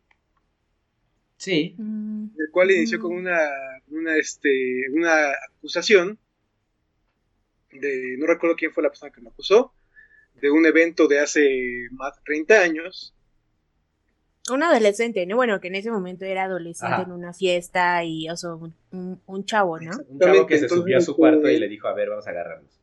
Ajá.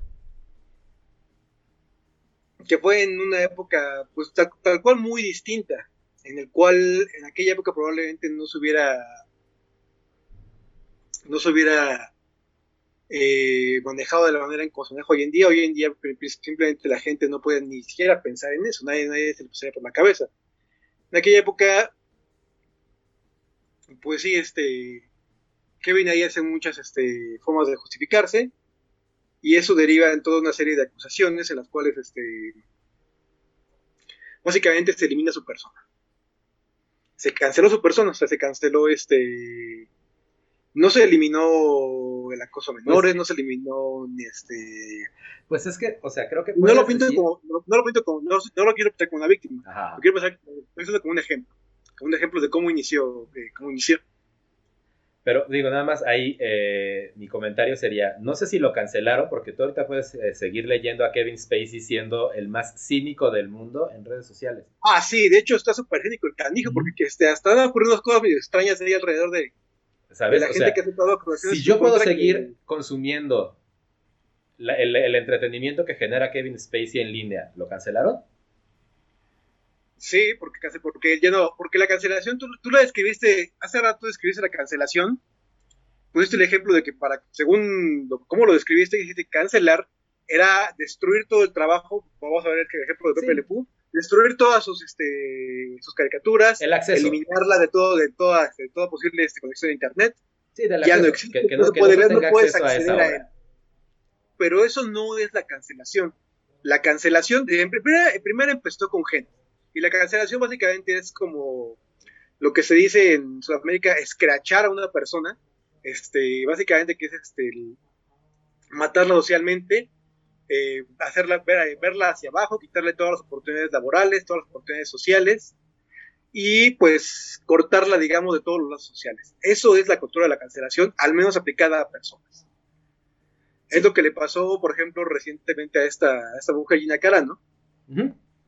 Correcto, a, doña y Puedes seguir viendo, puedes seguir viendo Mandalorian y vas a viendo ver, ver a su personaje de Cara Dune y vas a ver siguiendo la Deadpool y vas a ver su personaje. Eso no quiere decir que esté cancelada. Ahora, si lo traducimos a, a productos de, de ficción como Pepe aquí lo que ocurrió fue que fue aún peor de lo que yo imaginaba, porque no solo lo borraron de la película, borraron una escena que era justamente como la oportunidad del personaje de transformarse, de cambiarlo, justamente de crear la conversación que acabas de mencionar. No, sí, correcto. Eso, en eso definitivamente. Entonces fue este, pues fue un, un pedo de lo que yo imaginaba. Realmente el problema que yo veo con la cultura de la cancelación es que es como la culminación de una tendencia muy negativa que, que ha sido las redes sociales bueno, ni siquiera la culminación, es un, efecto, un síntoma, porque seguramente puede haber consecuencias mucho peores. El, problema que, está ocurriendo es la radicalización. La gente en redes sociales en los últimos 10 años se ha vuelto muy radical. La gente en redes sociales actúa de manera muy distinta de cómo actúa en persona. Ves a la gente cómo, cómo opina en Facebook, cómo opina en Twitter, cómo opina en redes. Y son unos extremismos increíbles.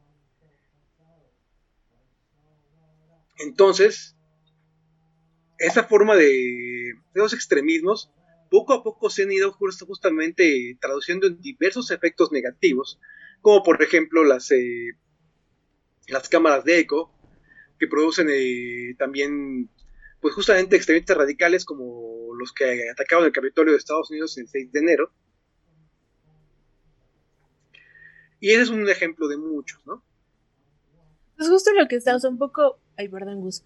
Es que aquí tenemos otros comentarios que quiero leer. O sea, gracias, Juani y Jess, por comentar.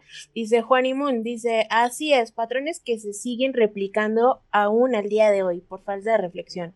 Concuerdo con ustedes en la parte de que la cuestión no es simplemente cancelar por cancelar, pero si se va a poner un esfuerzo en actualizar visualmente una película para tratar de llevarla a nuevas generaciones, se debe hacer con cuidado, y más con esos temas negativos, focos rojos y demás.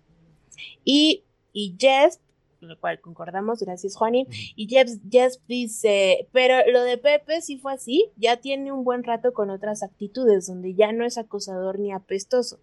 De hecho, es como super cool dude, millonario y modelo a seguir. La verdad, eh, no lo sé, hace mucho no veo a Pepe Lepú. Eh, no, no, me puse como a investigarlo recientemente, aunque la neta a mí siempre se me hacía como cool el personaje. pero pues bueno, era morra igual hace muchísimos años. Y realmente creo que fue porque uno de mis tíos me regaló una medallita con, la ilustración grabada de Pepe Lepú. Entonces, pues me caía bien, pero la neta nunca vi sus caricaturas. En fin. Bueno, eh, gracias por esos dos comments. Y ya como para ir, ir cerrando eh, esta discusión, que la verdad creo que se puso bastante buena. Creo que me da gusto así saber que aquí podemos reflexionar, que estamos como en el mismo canal bastante.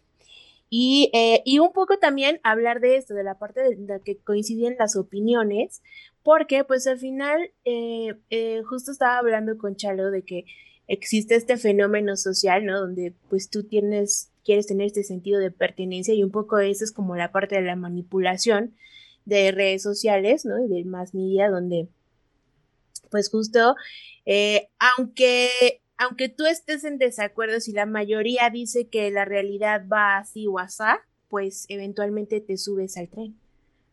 ¿O no? O sea, esa es como tu decisión, ¿no? O sea, justo alimentar eso o no. Yo, yo creo que mi, la reflexión con la que yo quiero dejar el luz en este podcast número 5, el día de hoy, es que estamos en un movimiento de cultural severo desde hace ya varios, varios años. ¿no? El Internet no hizo otra cosa más que acelerar unas cuestiones este, sociales importantísimas. Y lo que está pasando es que al tener espacios en donde todos podemos amplificar nuestra voz, que es el Internet y son las redes sociales, y son los memes y son lo que tú quieras, pues no estamos listos como sociedad tampoco para tener la responsabilidad de decir, de, decir, no, pues yo voy a ser responsable de todo lo que diga, ¿no? O sea, si el día de mañana alguien llega y nos avienta pura caca por todo lo que dijimos en este PD podcast, mi responsabilidad será, pues, pararme, recibir la caca y decirle, bueno, esa es tu opinión, ¿no? O sea, si yo, lo, si yo lo dije y si yo lo pongo ahorita es porque yo pienso, ¿no? Igual y en un año hacemos un podcast donde diga, ah, era un pendejo y ahora ya no pienso. Alex, levantó la mano. Hay un, hay un punto ahí que mencionas, Chalo, que mencionó también Carlos, parte, que es este mundo ahorita de redes sociales está lleno de opiniones, pero está muy vacío de diálogo. Y ese es un pinche problema. Porque así todos se escudan. Pues es mi opinión y así pienso. Pues sí, así pensarás muy bien y en qué lo sostienes y cuáles son tus argumentos. ¿Cuál, los argumentos reales, no tus argumentos para atacar a alguien, o sea, los argumentos hacia, hacia el problema.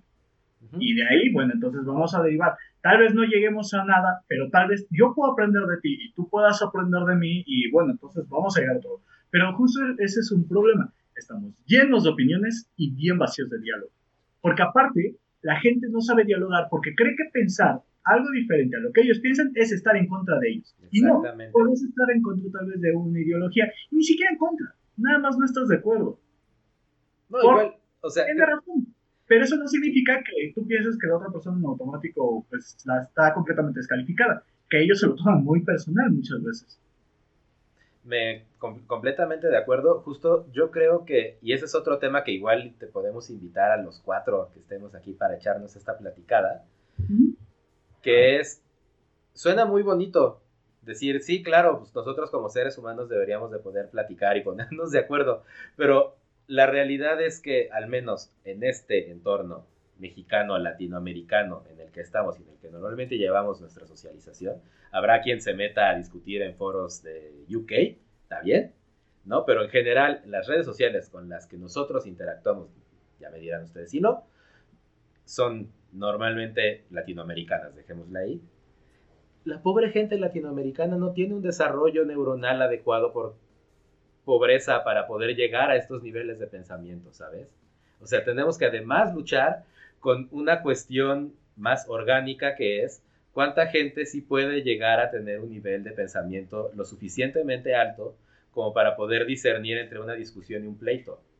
Mm. Eh, eh, no creo ahí que eso sea un argumento muy válido. Chalo, neta, Nunca has discutido con otras, con, con personas de otros lados, así realmente o sea, eso no es de, un origen étnico. De un no, no, no, no, me refiero, me refiero a que el contexto cultural de nuestra Latinoamérica no, nos, favorece a tener un cerebro que se preste a tener unas a tener discusiones. Pero güey, tú estás dentro de ese mismo ah, contexto no, no, y nosotros estamos dentro de ese mismo contexto. O sea, eh, no puedes decir eh, eh, así no, no hay para ese desarrollo, porque también tú en automático estarías descalificando tus propias opiniones y tus propios argumentos porque simplemente no tienes el desarrollo para ello, Tienes a O sea, si va, va por ahí, digo, igual te digo, eh, lo, aventé de bota pronto para una discusión la extra. piedra, así súper, comentario súper. de bota pronto, yo sé.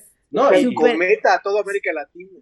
No, mi, mi, o sea, a eso, a eso lo traigo, pues para eso estamos discutiendo, ¿no? O sea, justo, claro, claro, claro. o sea, a esto voy, lo saco para poder escuchar sus, opiniones y, justamente entendiendo que estamos en un espacio donde no vas a decir, ah, estás bien, pendejo, ¿no? Sino con esta intención de vamos a discutirlo y vamos a platicar. O sea, yo, yo me siento particularmente en una burbuja muy pequeña en la que mis experiencias de vida no me permiten aventarme a decir, claro, anecdóticamente la vida es así, ¿no? porque yo sé que, mis experiencias de vida y las cuestiones a las que yo he estado influenciado y, en las que yo he estado, digamos, a la mano experimentando, pues no, no, ya se me fue por estar, necesito quitar aquí las notificaciones de mensajitos. Entonces, eh, yo, me, yo, yo particularmente eh, trato, trato de, hablar siempre desde una perspectiva en la que yo no me ponga en este... Eh, lo conozco todo sobre el mundo porque tuve el privilegio de la educación, ¿no? Sino más bien porque tuve el privilegio de la educación, me entiendo como parte de una burbuja en la que la mayoría de mis comentarios y la mayoría de, mis análisis, a no ser de temas en los que pues obviamente me haya metido a, a, hacer una investigación, pues vienen a través de mi nivel de privilegio y de mi foco, ¿no? Y de mis binoculares parte justo del experimento que tenemos en, en, PD Podcast con Bexeru, conmigo, con los invitados, es dar el espacio a justo decir, pues yo he pensado todo el tiempo esto, y que gente que tiene otros contextos, que está en otras burbujas sociales, ¿no? en otros círculos, con otras influencias, me diga, no, espérate, te estás yendo por las ramas, esto es así. Entonces, that's just my two cents, mi, mi, mi idea, o sea, justo creo que es otro tema al que tenemos que meterle más horas de discusión, ¿no? Más horas de estar platicando. Eh, entiendo que, que, que, sonó súper racista y white sí, pero yo sí, sí, sí, cañón. Que, que, este, y digo, y este es, este es aquí, yo por eso digo, yo siento, no es yo creo, yo afirmo, ¿no? Que, que como aglomerado, ¿no? Como, como grupo social, tenemos un hándicap por eh, carencia, ¿no? Que será algo que habrá que, discutir con otras, en, otros este, contextos y, con, y no hablando de zorrillos. Eso está bien. Sí, pues ponerlo como en, nos faltaría más tiempo para esto. No, y, te digo, o sea, esto lo, de hecho, yo hay que tener invitados. No, está bien, la verdad es que está chido, está chido decirlo, la neta, y reconocerlo, o sea, admitirlo también está bien, o sea, aparte de reconocerlo, pues justo se abre el diálogo y a escuchar otras cosas, otras ideas, o me parece válido completamente lo que acabas de decir. Pero bueno, sí. Y acá nos dice Bicho Infernal, no hay discusiones razonadas y de alto nivel en ninguna red, es así, pues sí, pues sí, para eso está la discusión. Y, eh, y y también nos dice, no lo creo, carencias y handicaps hay en cualquier pueblo palurdo como el 95% de la humanidad. Y eso es real también. Mm. ¿no? O sea, no porque así, no sé, así sea un europeo, pues igual está en otro lugar geográficamente, pero pues igual tendrá como, de acuerdo a su contexto, otro tipo de carencias y tendrá otro tipo de pensamiento, bla, bla, bla, bla, bla, bla. Pero yo creo que Aquí lo interesante es justo como eh, el alcance como de, la opinión en, redes y todo, pues justamente lo hace, justo esa es la parte como que lo hace como tan ligero, ¿no? O sea, como que te, que te da esto que decías tú, Pablo, digo, Charlo, como la amplificación, ¿no? La, voz o la opinión se amplifica muy fácilmente y, pues ahí es donde está la trampa, justo, ¿no? Del, del follow. Correcto. Pero bueno, ya, ya tendremos otro espacio para que me vean horrible, porque pienso que naturalmente venimos chunditos. Tú escuchaste así de el comentario patrocinado súper. No sé, no sé. ok. Ya, se, no, Hay algo que este, quisiera agregar sobre el tema. Vas, vas, vas. No tuve la oportunidad de concluir hace un rato, pero sí hay otra, otra la oportunidad. Volver a concluir. No, porque no yo no concluí. El, yo lo que he visto con esta situación de la cultura de la cancelación es que ya se, ya, ya tan, tan, este, tan, tan distribuida, tan enraizada en nuestra, pues, la cultura popular, que ya se tiene, ya hasta le veo dos vertientes, que es la de cancelar personas y cancelar productos de ficción. Personas he visto varios ejemplos, podemos ver bastantes y podemos pensar lo que queramos de unos y de otros, ¿no? Quizás, algunos se lo merezcan, por así decirlo. Yo, por ejemplo, pues a mí hasta me dio gusto el caso de Ina Carano, porque ahí ve que como persona deja mucho que desear. Pero a fin de cuentas, en el fondo también sé que, sé que eso es como mi parte, digamos, más irracional hablando. Sé que en el fondo realmente no es algo positivo los juicios por Facebook, los juicios por, por redes sociales. Ahora, en la cuestión de los productos de ficción, me preocupa que la cancelación cada vez se extiende más a los productos de ficción. Y me recuerda mucho cómo, cómo en los 80s, 90s, las corrientes conservadoras querían cancelar cosas como la música de heavy metal, o los videojuegos, o incluso los cómics, u otras este, manifestaciones culturales, por sus prejuicios personales, por decían que eran cosas del diablo, que eran cualquier, que nos alejaban de Dios y mil y más cosas este, sin ningún sentido, sin ningún fundamento. Y lo que está ocurriendo hoy en día se parece bastante, lo veo, lo muy semejante. Yo realmente, como te decía hace un rato, yo creo que es muy peligroso a nivel censura lo que está ocurriendo, de cómo se está extendiendo la cultura de la cancelación a los productos de ficción. Porque sí, digamos que quizás se pueda considerar que sí es positivo cancelar a Pepe Le porque la conducta que manejaba en sus caricaturas clásicas, pues era la de un acosador un acosador que iba tras una mujer y no la dejaba y no la dejaba y se le pegaba y, era algo que es completamente aceptable hoy en día, que pensamos que es algo muy negativo. Entonces, pensando en eso, quizás sí podrías pensar que sí, es positivo cancelar a Pepe. Pero, por mucho que le ganemos ahí, que realmente no es mucho lo que le ganamos en cancelar a un personaje de caricatura, siento que lo que le perdemos es mucho mayor. Porque al abrir, este, esta caja de Pandora, es un precedente muy negativo contra cualquier producto de ficción. Porque entonces ya cualquiera va a poder, este, cualquiera le puede encontrar una razón para ofenderse a cualquier otro producto, el que sea, por la razón que sea. Pueden, eh, como te decía, en cualquier momento pueden cancelar a Steven Universe por decir que, este, que, que va contra las buenas costumbres. Ya lo cancelaron. O, o bueno, intentarlo, porque realmente no está, no está, no está realmente cancelada, bueno, cancelada la serie, ¿no? Pero... Pues es que, de hecho, o sea, digo, nada más como paréntesis rápido, eh, cuando Rebecca Sugar, la, la, autora de Steven Universe, dijo, hey, Cartoon Network, mis dos personajes gemas mujeres se van a casar en tu, en tu, en tu canal, ¿eh? Cartoon Network le dijo, no. Esta mujer dijo, claro que sí. No, le dijo, claro que sí, sí lo vamos a hacer, claro que ve, ve cómo no, y mira lo que estamos haciendo y ve los cómo funciona, cómo, cómo va moviéndose este, esta serie, vamos bien, lo vamos a hacer. Cartoon, Cartoon Network le dijo, va. Y le, pero la próxima es tu última temporada, ya no puedes estar dando estas historias en mi canal.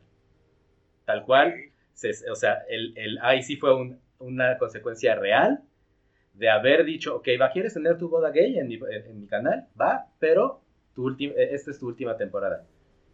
Entonces. No lo sabía, está. Bueno, y, es, y hasta, le, añade más fuerza al punto que quiero plantear. Aquí es, aquí es una causa, digamos, de prejuicios. En el, la causa de, en el caso de Pepe Le Pew es como un intento de lucha social válida, pero es una victoria muy pequeña comparada con el efecto negativo que se está consiguiéndose. Y el efecto negativo es que están afectando la producción de productos de, bueno, los productos de ficción tanto pasados como futuros.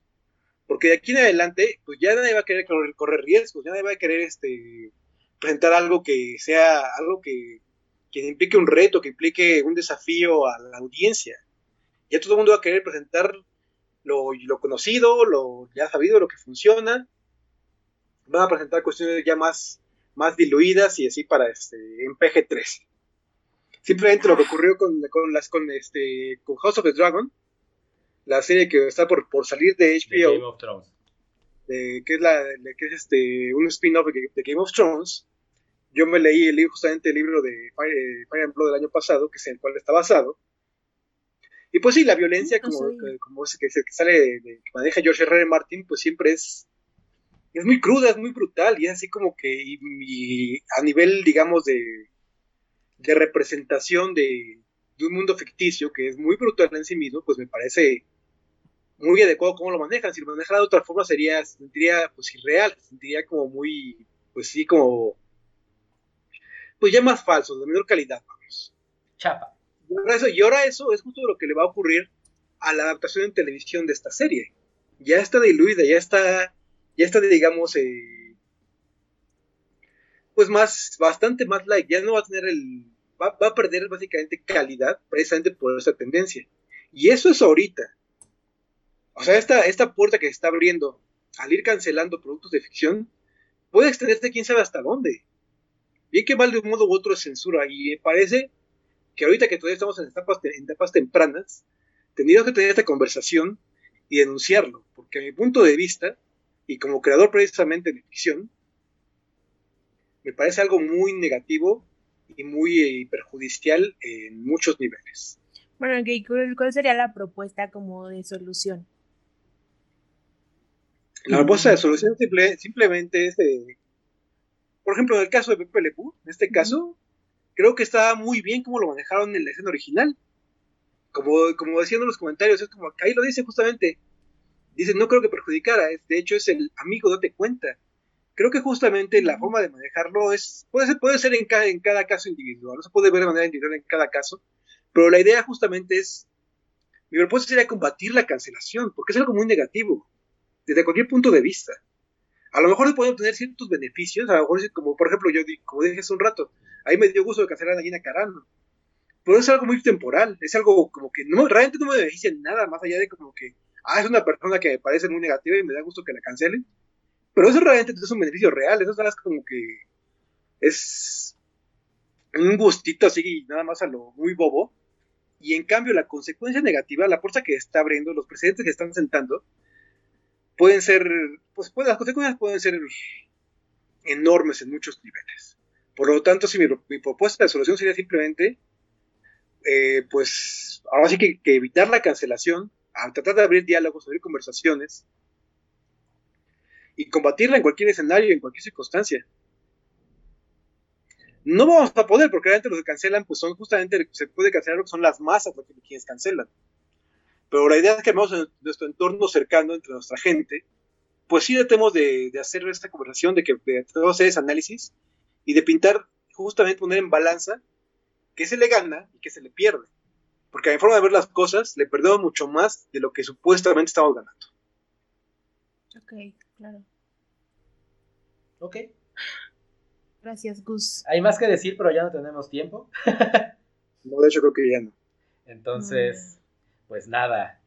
Muchísimas gracias por habernos acompañado, Carlos Gus, Alex, eh, a este P de podcast. Sí, Impromptu. por darnos el espacio. Impromptu, todos tuvimos que decidir hace cuatro horas que si queríamos estar o no. Sí, les vamos a también salió nada más ahí de la, de la nada, pero Les vamos a compartir en, en, en la página de PD Podcast los enlaces de nuestros dos De las obras de los dos. Sí, apoyen, apoyémonos como comunidad de creadores, creativos, humanos, luchando en esta tierra. Así es que cuídense mucho. Muchísimas gracias por asistir. Les mando un abrazo. Los queremos. Esto fue el PD Podcast número 5. Nos vemos en la próxima. Así Bye. Hasta luego a todos.